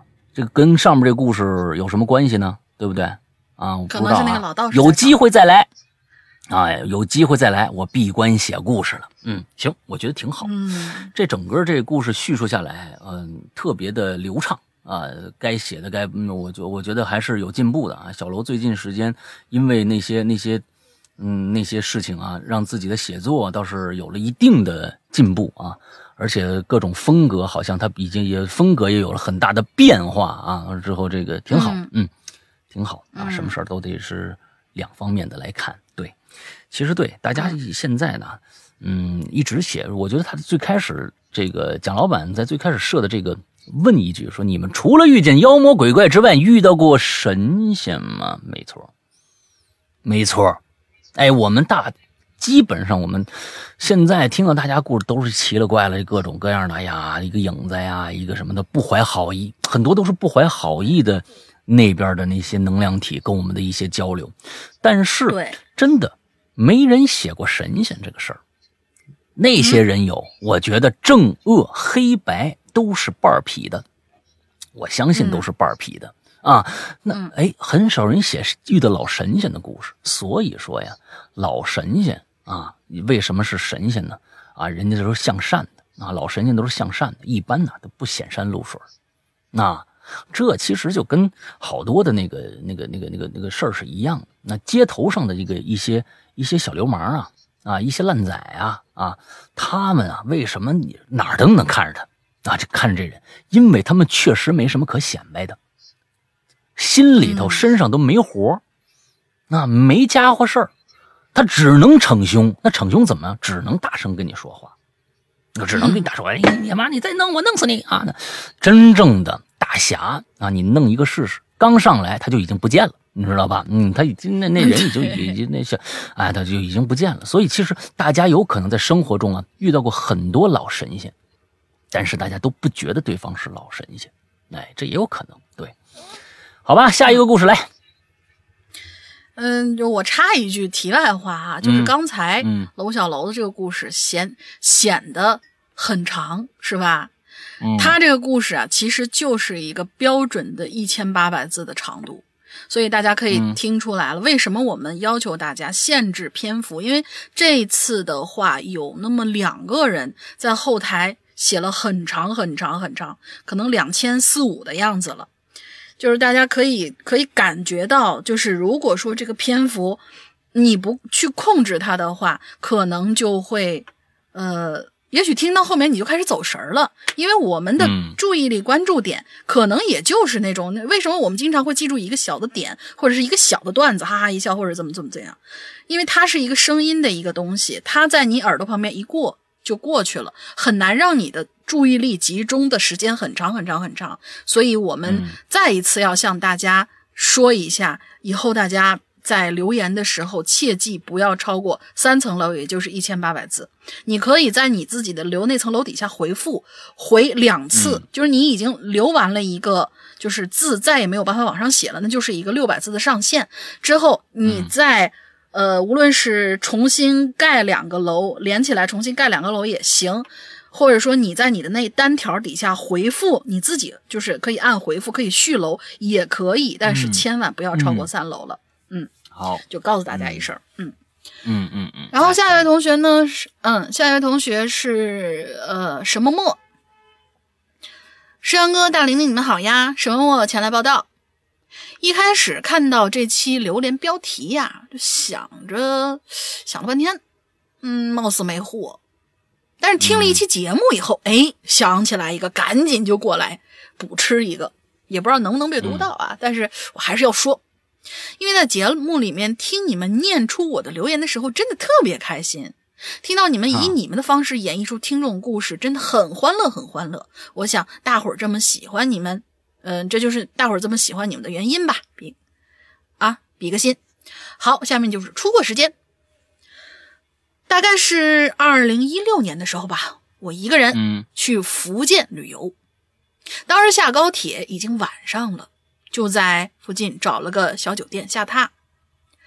这房间的位置啊，超尴尬，在楼梯间儿的旁边，而且我也不知道它是尾间儿还是头间儿。打开门进入房间，我就有一种不太好的感觉。首先映入眼帘的就是房间正中的床，床旁边有个窗户，我走过去拉开窗帘儿就能直接看到楼梯间的过道了。转身呢，就可以看到墙上有很多水渍，而且浴室门对着床头的侧面，厕所门也是坏的。床头离厕所门一米多点儿，也就是我躺下，呃，也就是我躺床上右侧身睡的话，我的脸正对着，那就是厕所门儿。哎，好嘛，我当时心里就，呃，草泥马就奔过了，心说，我操，我他妈晚上睡这儿，八成得不安宁啊！嗯但是呢，我想作在作死的路上啊，策马奔腾一下，于是就想得嘞，我不换房了。嗯，要果然啊，在情理之中，那一晚真的鬼压床了。实话实说，当天呃，当时啊有些兴奋，但是也有些害怕。兴奋的是，哦嘿，让我猜对了吧？兴害怕的是，哎呀妈呀，真的猜对了。当时我全身动不了，入眼也是一片漆黑，感觉身上啊就像被什么东西压着，并且缓缓朝我胸口靠近。嗯当时真是心慌，但是依旧想着我要啊继续进行这个作死的实验。然后呢，我就心想着，哎，你压的差不多了是吧？哎，我就嗯开始在心里头啊默念一些诸天神佛的名字。啊这个时候呢，我就发现，哎，我的身体居然可以小幅度的动了，不过效果不太大。于是呢，我又开始实行第二个方案，让自己变得愤怒起来。然后我就在心里面骂呀，什么谁谁谁，你二秃子，你给我起来，怎么怎么样？哎，这样我就发现头可以动了，然后我就转成了破口大骂，就感觉胸口啊好像压着什么东西，呃呃，感觉当时胸口压着什么东西，我就一口朝那个方向咬过去了。嗯，但是奇怪的是，我确实咬着什么东西了，但是我不知道那是什么。空气如果有实质，那么我觉得应该就是这种口感了吧？我我只能这么形容。然后我就越咬越起劲儿了。哎，这个时候我就明白了，那个王八咬人到底是什么感觉了？为什么不撒嘴？在越咬越用力的同时，嘴巴里那团东西啊，就感觉越来越小，越来越小。我身上的分量呃重量也越来越轻。嗯。然后就感觉身子突然一轻，整个身子就像绷紧的弹簧一样弹坐了起来。嗯，然后我大吼了一声“滚”，之后，嗯啊，我就继续躺下睡着了。这其实这是一个逗逼作死的故事 啊啊！逗逼作死的故事，其实就是在梦里头。其实我我我我觉得呀，你你你抬头啊，咬了一个东西，你还有口感，这个东西真的是在梦里发生的，并不是真实发生的。因为在梦里头，其实我们有的时候，你们、你们、你们有没有这种这种经历啊？就是你在梦里头会有一种预期，比如说，你你说在梦里头梦到一个我会飞，我知道我不能飞，我飞不起来，但是我疼，忽然脚下一用力，我真的飘起来了，我真的飘起来了，在梦里边，你知道。不可能，但是你知道你行，就跟这个梦一样，嗯，就是说你觉得前面确实有个东西，你知道前面什么都没有，但是我我知道这我一咬过去肯定能咬住一个什么王八蛋，我咬死你个王八蛋啊！就是这就是这，其实都是在梦里的各种各样的啊，这个脑脑子里面的一些活动而已啊。确实这个鬼压床这个事儿啊，真的没法说，我不知道是真的是假的。啊，就是，但是有很多的有确实跟梦里边你自己的一些脑脑电波活动特别特别的像，所以很难说，嗯，很难说，嗯，好吧，好吧，下一个叫这个呃，这个叫什么搬运工崔是吗？啊，叫 Cartman 崔啊，是不是不知道是不是啊？第一次投稿关于在路上这个主题，讲一个并非鬼故事，但是料很猛的故事，哎。九八年我上初一，啊，九八年上初一，就小我八岁，啊，对不对？对，小我八岁。我们的体育老师呢是刚在上海毕业的一个体育生。那年呢，鬼节，老师给我们讲了一个他亲身经历的故事。哎，我们这老师啊，在上海读书的时候，有一天晚上，和他的一个同学啊。坐这末班车回学校，具体是哪一路记不清楚了啊，是挺偏的那种郊区的那种线路。嗯，起初呢，车上只有他们，他和他同学俩人。几站之后，上来一老人和小孩。接着开过两三站之后，上来仨人，其中一个人呢，是被另外两个人抬上来的。不是你这这故事，嗯，你们这老师有有点骗你们啊？那这这不是他身上发生的，好像啊，嗯。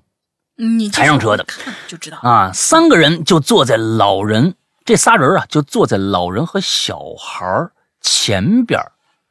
车开，你看那逗号啊，前边逗号。车开了不到两站路，老人突然大声呵斥小孩，说他偷东西。然后呢，让司机啊停车，说要去派出所。然后啊，我和老师，我然后把我的老师和同学一起揪下车，说要当目击证人。我的老师和他同学一脸懵逼的被拽下车，很无奈的看着末班车开手开走了。这时，老人搂着孩子哭了起来，说：“你们两个年轻人没留意吗？刚才上车的三个人，其中被抬上来的那个人是个死人，因为呀，老人认出了死人裸露皮肤上的尸斑。”哎，故事到此结束。有人有朋友，你看，我就说嘛。有朋友说：“这不是耳熟能详的什么北京三六五公交车的鬼故事吗？”是的，但我是这个鬼故事的创作者之一。哦，你编的这事儿是吗？啊，原版故事就是上面我的体育老师口述的亲身经历，顶多算个悬悬疑故事啊。哎，我们找着，突然找在我们的节目里面找到了一个都市传说的一个正主了啊，这个这个 源头在这儿呢啊，这个也不错啊，嗯。顶多算个悬疑故事。当时我是班里最早有条件上网的人。千禧年，国内有个热度非常高的灵异网站，叫做火蝎啊。最早放出张震讲故事录音的文件，也是在这个这个网站上。当时我们寝室就决定把这个故事投稿到这个网站上。我们通过艺术加工，把这个悬疑故事改成了鬼故事。比如公交车，我们命名了三六五号线。那个尸斑的这个男人被改成了只剩半截身子，被人抬上了车。险呃脱险后第二天，公交车司机坠亡，也是我们编出来的。由于初中文笔很幼稚，想不出什么创意标题，于是把故事命名为三六五事件，成功投稿。我上高中的时候，在地摊上文学再再见到这个故事的时候，已经是一个经历多处改编、内容相当成熟的鬼故事了。成了后来流传最广的互联网鬼故事之一，甚至有自媒体深度揭秘这个鬼故事背后的真实来源。我觉得这北京的三六五号线真的挺冤的，所以我想澄清一下这个鬼故事的来源。至于我为什么有底气说我作者之一，因为国外有个专门收录网站历史快照的网站，还保留了当年这个灵异网站的历史快照，就在两千年的历史区间里能找到这个故事的标题快照。遗憾的是，故事的内容。快照没收录进去，所以最初这个故事究竟我们编成啥样，已经化作历史的尘埃了。你们几个，你们几个作死的孩子啊！熊孩子，你们知道这样的、这样、这样的编编这样的故事啊，多么的幼稚吗？啊！完了之后，这三六五，这我我这我也不知道这车啊有没有这车啊，反正反正挺倒霉的啊！说实在，挺倒霉的。嗯，哎呀，那也就是说，其实我们听到的很多的。这个都市传说啊，校园传说啊，这个那个的，别光听啊，有的时候你得看到底是不是真的啊。确实是，嗯，口口相传，人呐，人性没有办法改变，总会添油加醋啊，不客观。这个东西没有办法客观，都是主观的事儿啊。你你觉得恐怖了，你哪个点你听了别人说，哎呦这个点好恐怖，但是对方讲的不是这个点恐怖，但是你觉得这个点恐怖的话，你就会在这个点上继续添油加醋，最后这个故事会变得极其的庞大。极其的庞大，嗯，好吧，就比如说下一个。什么双鱼玉佩事件了之类的，就嗯嗯嗯，它就是天涯论坛上两个 UP 主在上面就是给你编出来的一个东西，好吗？现在变成中国十大未解之谜，什么各种各样的地方专家全去揭秘这个故事，无不无聊。啊？嗯，很无聊。下一位同学，嗯嗯，好吧，来吧，好吧，下一位同学上次来过的孙千户。二位主播好，趁着这话题没停啊，我再写个事儿。这事儿呢是我在单人自由行的时候发生的，分享出来帮大家防坑。嗯，这个实名呃，此处实名景点啊，这地方就叫拙政园，在苏州。嗯，很有名的一个地方。拙政园，行吧。为了防为了防骗，我们现在快要过节了嘛，大家肯定都要出去玩。为了防骗呢，我们这拙政园就变成我们的进群密码了。对，嗯。话说苏州啊，素来以园林著称，而拙政园呢，更是因为取景拍了《红楼梦》闻名遐迩。我当然也是慕名前去了。进入拙政园必经的道路上被围上了围栏，当做了步行街，给人一种已经进入景区的感觉。我忘了步行街的街口是否有个牌坊了。在我穿过栏杆走进步行街那一刻呀，哎，突然就有个人走上来了，挡住了我，脖子上就挂着一个员工牌照一样的东西，还举起来让我看了一眼。我一看上头居然还打了个红戳，他呢就指着不远处的凉棚对我说：“这个进拙政园要去那边先买票。”然后就要带我过去。我看见那凉棚已经排了排起了长长的队了，看上去真是那么回事啊。这好在我提前做了一点点功课，就问他：“哦，那多少钱一张票啊？”他说：“一百二。”但实际上应该是八十。哎，我就注意到这条街上人来人往，为什么单单让我去买票呢？我又坚持说，嗯，我去官方售票处。他见我一再坚持，就放我进去了。我呢就有意经过那个那个售票处，因为就是那个凉棚吧，就听到了有导游啊、组团啊什么之类的只言片语，看上去就像是个野鸡导游团。这明显就是欺负外地游客人生地不熟嘛。等你去他那儿买了票，游玩不自由暂且不说，谁知道会不会有什么捆绑消费啊？嗯，我认为这跟找旅游团有本质的区别，这明显就是欺诈行为。最终呢，我在拙政园入口处找到了官方售票口，用八十块钱买到了票。而我颇为惊奇的是，没想到这种室这种室内景区，这个年代还有这种现象。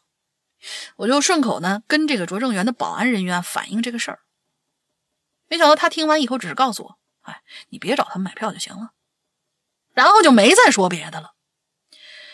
行吧，游园在即，我也没纠结太多，然后我就拂袖而去了。这事儿已经过去四年有余，希望现在那些个各个景区啊，不会再有不这么不正规的团体了，也算是防骗之门吧。嗯，啊，这东西啊。呃，不怪游客，啊，我甚至觉得呢，呃，不怪这个在这卖假票的人，怪的是谁呀？怪的就是政府啊，怎么管理的呀？就像我前几天说的，我说我去那个那个重庆那地方啊，外面一大帮全是本地人在那骗骗人，这这东西不能管吗？我才不信呢，啊，我才不信呢！打呃想打的话，其实严打的话，我操，那地方根本不敢有人在那干这个事儿。你那你你你你要允许他这个这么干，啊，是是是不是有黑社会的这个背景啊？不知道啊，是不是公司的就是整你整个的拙政园的这个内部什么领导的小小叔子呀什么的在那干？不知道，但是你在那骗人是事实，允许你在这骗人不管也是事实，那你能那那那怪谁呀？啊，就是就是整个这拙政拙拙政园的这个管理就应该被投诉啊！就是这这东西真的是，因为要想管它太容易了，别跟我说不容易，多大的事儿都能管。现在打黑啊，那那得多多难的事儿啊啊！那现在好家伙，这帮人就在明面上那骗人，还打不了，不信。真不信，这里面一定有各种各样的门门道道啊！我跟你们说，这这简简直了，简直了，就就就是就是就是，嗯，就是官家明目张胆在旁边看着这些人不管，完了之后跟这帮人同流合污，我只能用这个方方式去理解你，要不然我我我我理解不了啊，理解不了，你为什么管不了这事儿啊？嗯，不知道，嗯嗯，所以今这个现在有没有苏州的同学呀？啊，朋友啊，这个鬼友啊，跟我们说说，现在还有没有这个这个这个情况啊？啊，如果真有这个情况 还在继续发生的话，那我觉得这个城市我会对他大打折扣。尤其是现在你说这去去苏州，一般都是去园林。如果现在这种事还在发生的话，那真的是太可怕了。这什么什么地儿地儿啊？这这太可怕了。嗯，对，来吧，下一个叫歪啊，最后一个今天啊。山哥、龙玲姐，你们好！我作为一个五年的粉丝，今天我也给你们讲一个我亲身经历的事儿吧。嗯，二零一六年十一月，正读高三的我，跟随学校前行，呃，前往山西太行山写生。啊，太行山很美啊，很多人没去过，我都没去过啊，但是看照片很美。我也没有。当时天气已经很很凉了，又住在山里写生啊，啊，还有一起玩嗯，逛景点一直都挺开心的。直到第四天的一个晚上，现在说起来，我都觉得是毛骨悚然。嗯，晚上九点，我跟一舍友想出去走走。我俩出去以后啊，边走边聊，走着走着呢，我们俩呀都挺想上厕所的，回去是来不及了，所以我们两个呢，到白天画画那小小河边上。那那天晚上特别安静。啊，我们俩呀，就蹲在那河岸上。哎呀，你怎怎么还是大号吗？啊啊，或者是女孩子啊，这个不知道了啊，不知道。嗯，这个这个，哼哼，这个姿势反正就是很难判断啊，是大号啊还是女孩子，不知道啊。周围都是石头，背后是那条河。不一会儿，我猛然就听到背后河里有大大大的水声。又来一个大大大。第一，哎，我第一反应就是咱们三期都有人大大大啊！我发现不是那前前面是滴滴滴，你知道吧？啊，差不多滴答滴答，反正就是啊，滴答滴答答答的水花。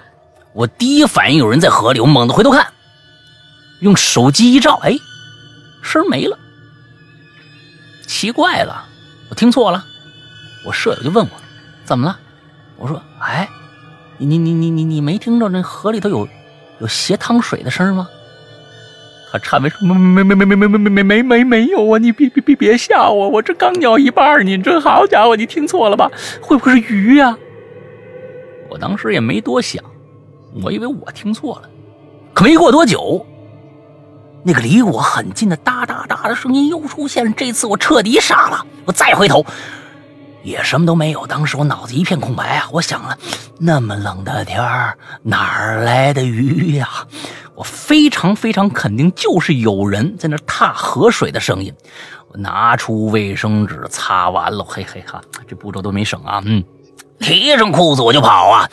我舍友见我跑了，他也是和我一起跑回宿舍了。到了宿舍，我就告诉同学，第二天我手腕上的黑檀石转运的手串断了。那这更让我确定我遇着东西了。回家以后，把这事儿就告诉我奶奶了。奶奶什么都没说，给我了个桃木手串，谁也解释不了。可能啊，我真的是遇到怪事儿了。接着。奶奶还跟我说了一句话：“你个糟心的死孩子，啊，你撒泡尿也就得了，还他妈拉屎，在景区里头河边拉屎，你是不是想遭报应啊？啊，你怎么想的你？啊，人家不吓唬吓唬你，你还在那儿拉呢？啊，哎呀，我跟你说，什么串你都挡挡不住你这么作孽，我告诉你。”后面这是奶奶话，是我说的啊。嗯，四年了，回忆起来依然是鸡皮疙瘩乱起呀。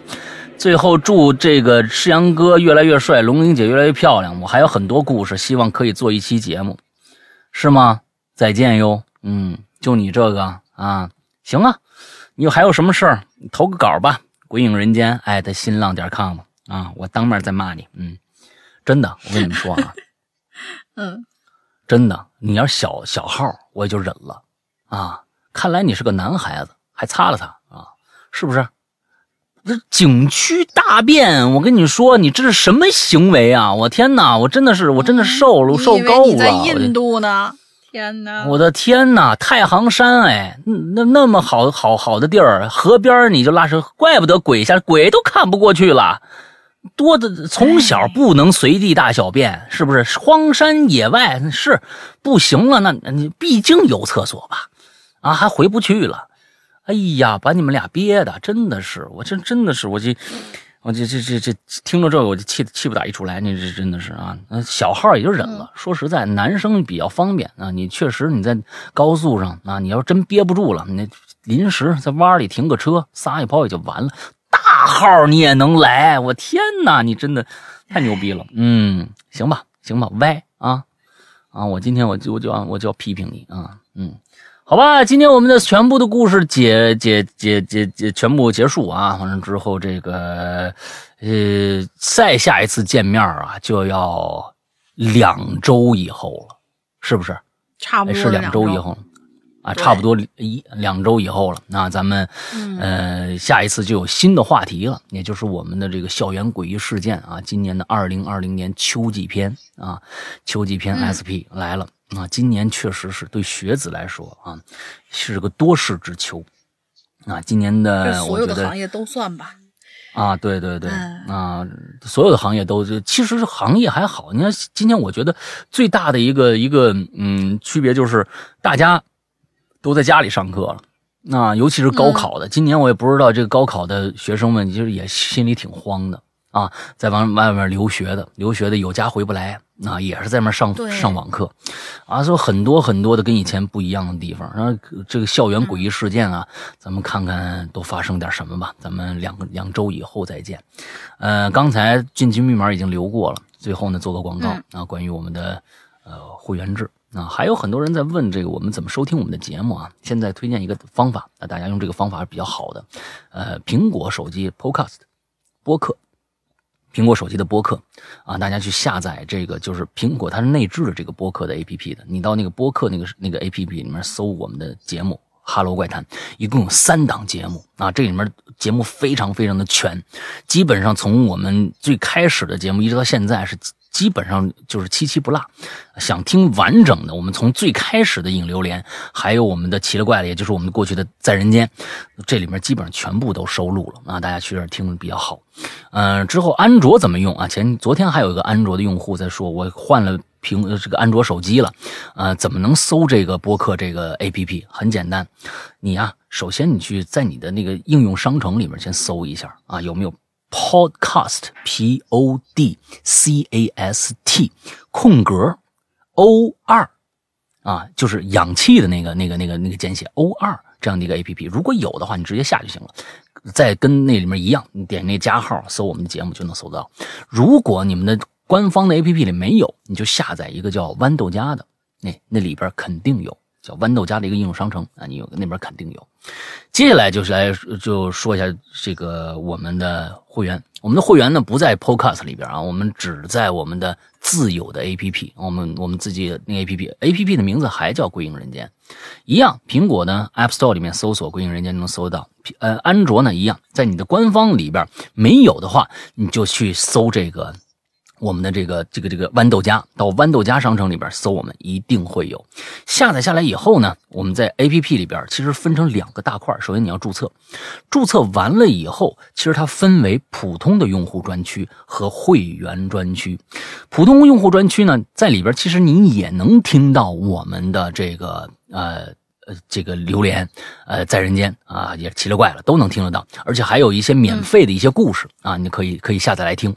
剩下的一些呢，在普普通这会员专区呢，都是一些我们以往的故事、季播节目、长篇剧场内的单个的收费的这样的一个一个呃一个区域啊，你可以单个买一个这个故事，买一个那个故事，哎，你想听哪个就听哪个。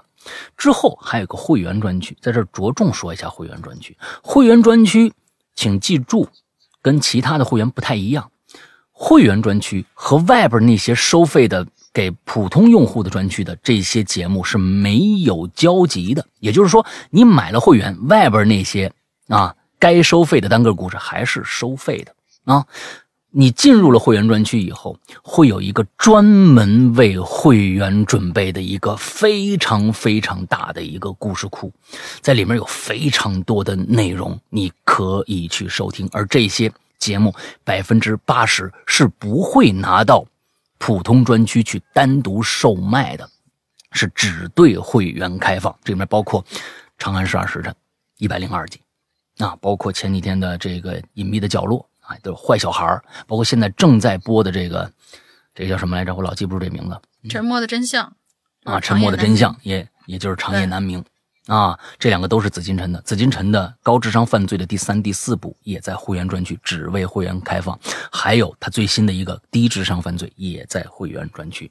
这是紫禁城的，还有很多的故事，包括呃，这个我在泰国卖佛牌那些年呐，秘藏啊，午夜末班车呀，呃，这个十四分之一呀，啊，都是长篇大论的这些东西，很多很多的故事，我已经没有办法去一一跟你们介绍了，在这里面。有非常多的量，专门是为会员准备的。同时，会员跟其他的会员还有一样不一样的地方啊，一个不一样的地方。其他的会员，比如说，比如说某某某奇异啊，那那些，你会员过期了，你就必须再续会员，才能才能去听这个，呃，就是过去的那些那些那些看那些节目。它一一旦过期了，就封口了。你什么都会员你就听又又听不到了，又看不到了。而我们这个相当于不是租赁制的，是购买制的，也就是说，你花了一年二百三十八元，在这一年里边，你听到的所有的会员专区内的内容，到了期限以后还会打开。也就是说，你算是你用只用了两百三十八元，买到了可能几千块钱才能买到的节目，就是这个样子。有而且是永远为你打开，你永远都能听得到这些节目。而，呃。接下来的，比如说你当时在听一个长篇啊，后面的节目那需要你付费，接着去听，之前的节目你全都能一直听下去，大概是这个样子，大家明白了吧？嗯，OK，这是我们的这个会员的这个福利啊，我们的会员的福利。OK，嗯，怎么样去购买呢？安卓用户，如果你有支付宝的话。直接购购付费啊，去买我们里边的那个代币啊，直接付费就好了。如果没有支付宝，只有这个微信的话，用下面这个方法。苹果用户，我们希望你们都用这个方法，因为苹果会拿走他们内付费，会拿走我们百分之三十的利润。接着，如果你自己购买了会员。已经购买成为会员了，你想进我们的微信的 VIP 群，那么也可以用下面这个方法。什么方法？加一个微信号“鬼影会员全拼”，“鬼影会员全拼”这样的一个微信号，并同时请大家一定记住，在加的时候，在备注里面一定备注说我是要买会员的。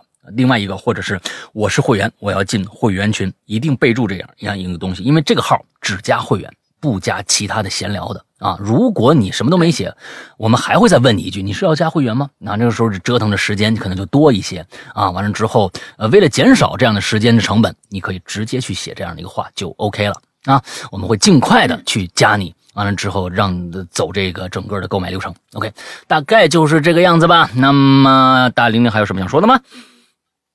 嗯，没有啦，就祝大家过节玩的愉快吧。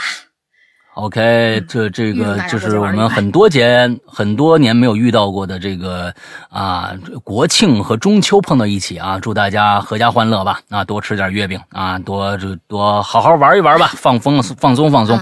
我们两周以后的周一见，拜拜，拜拜。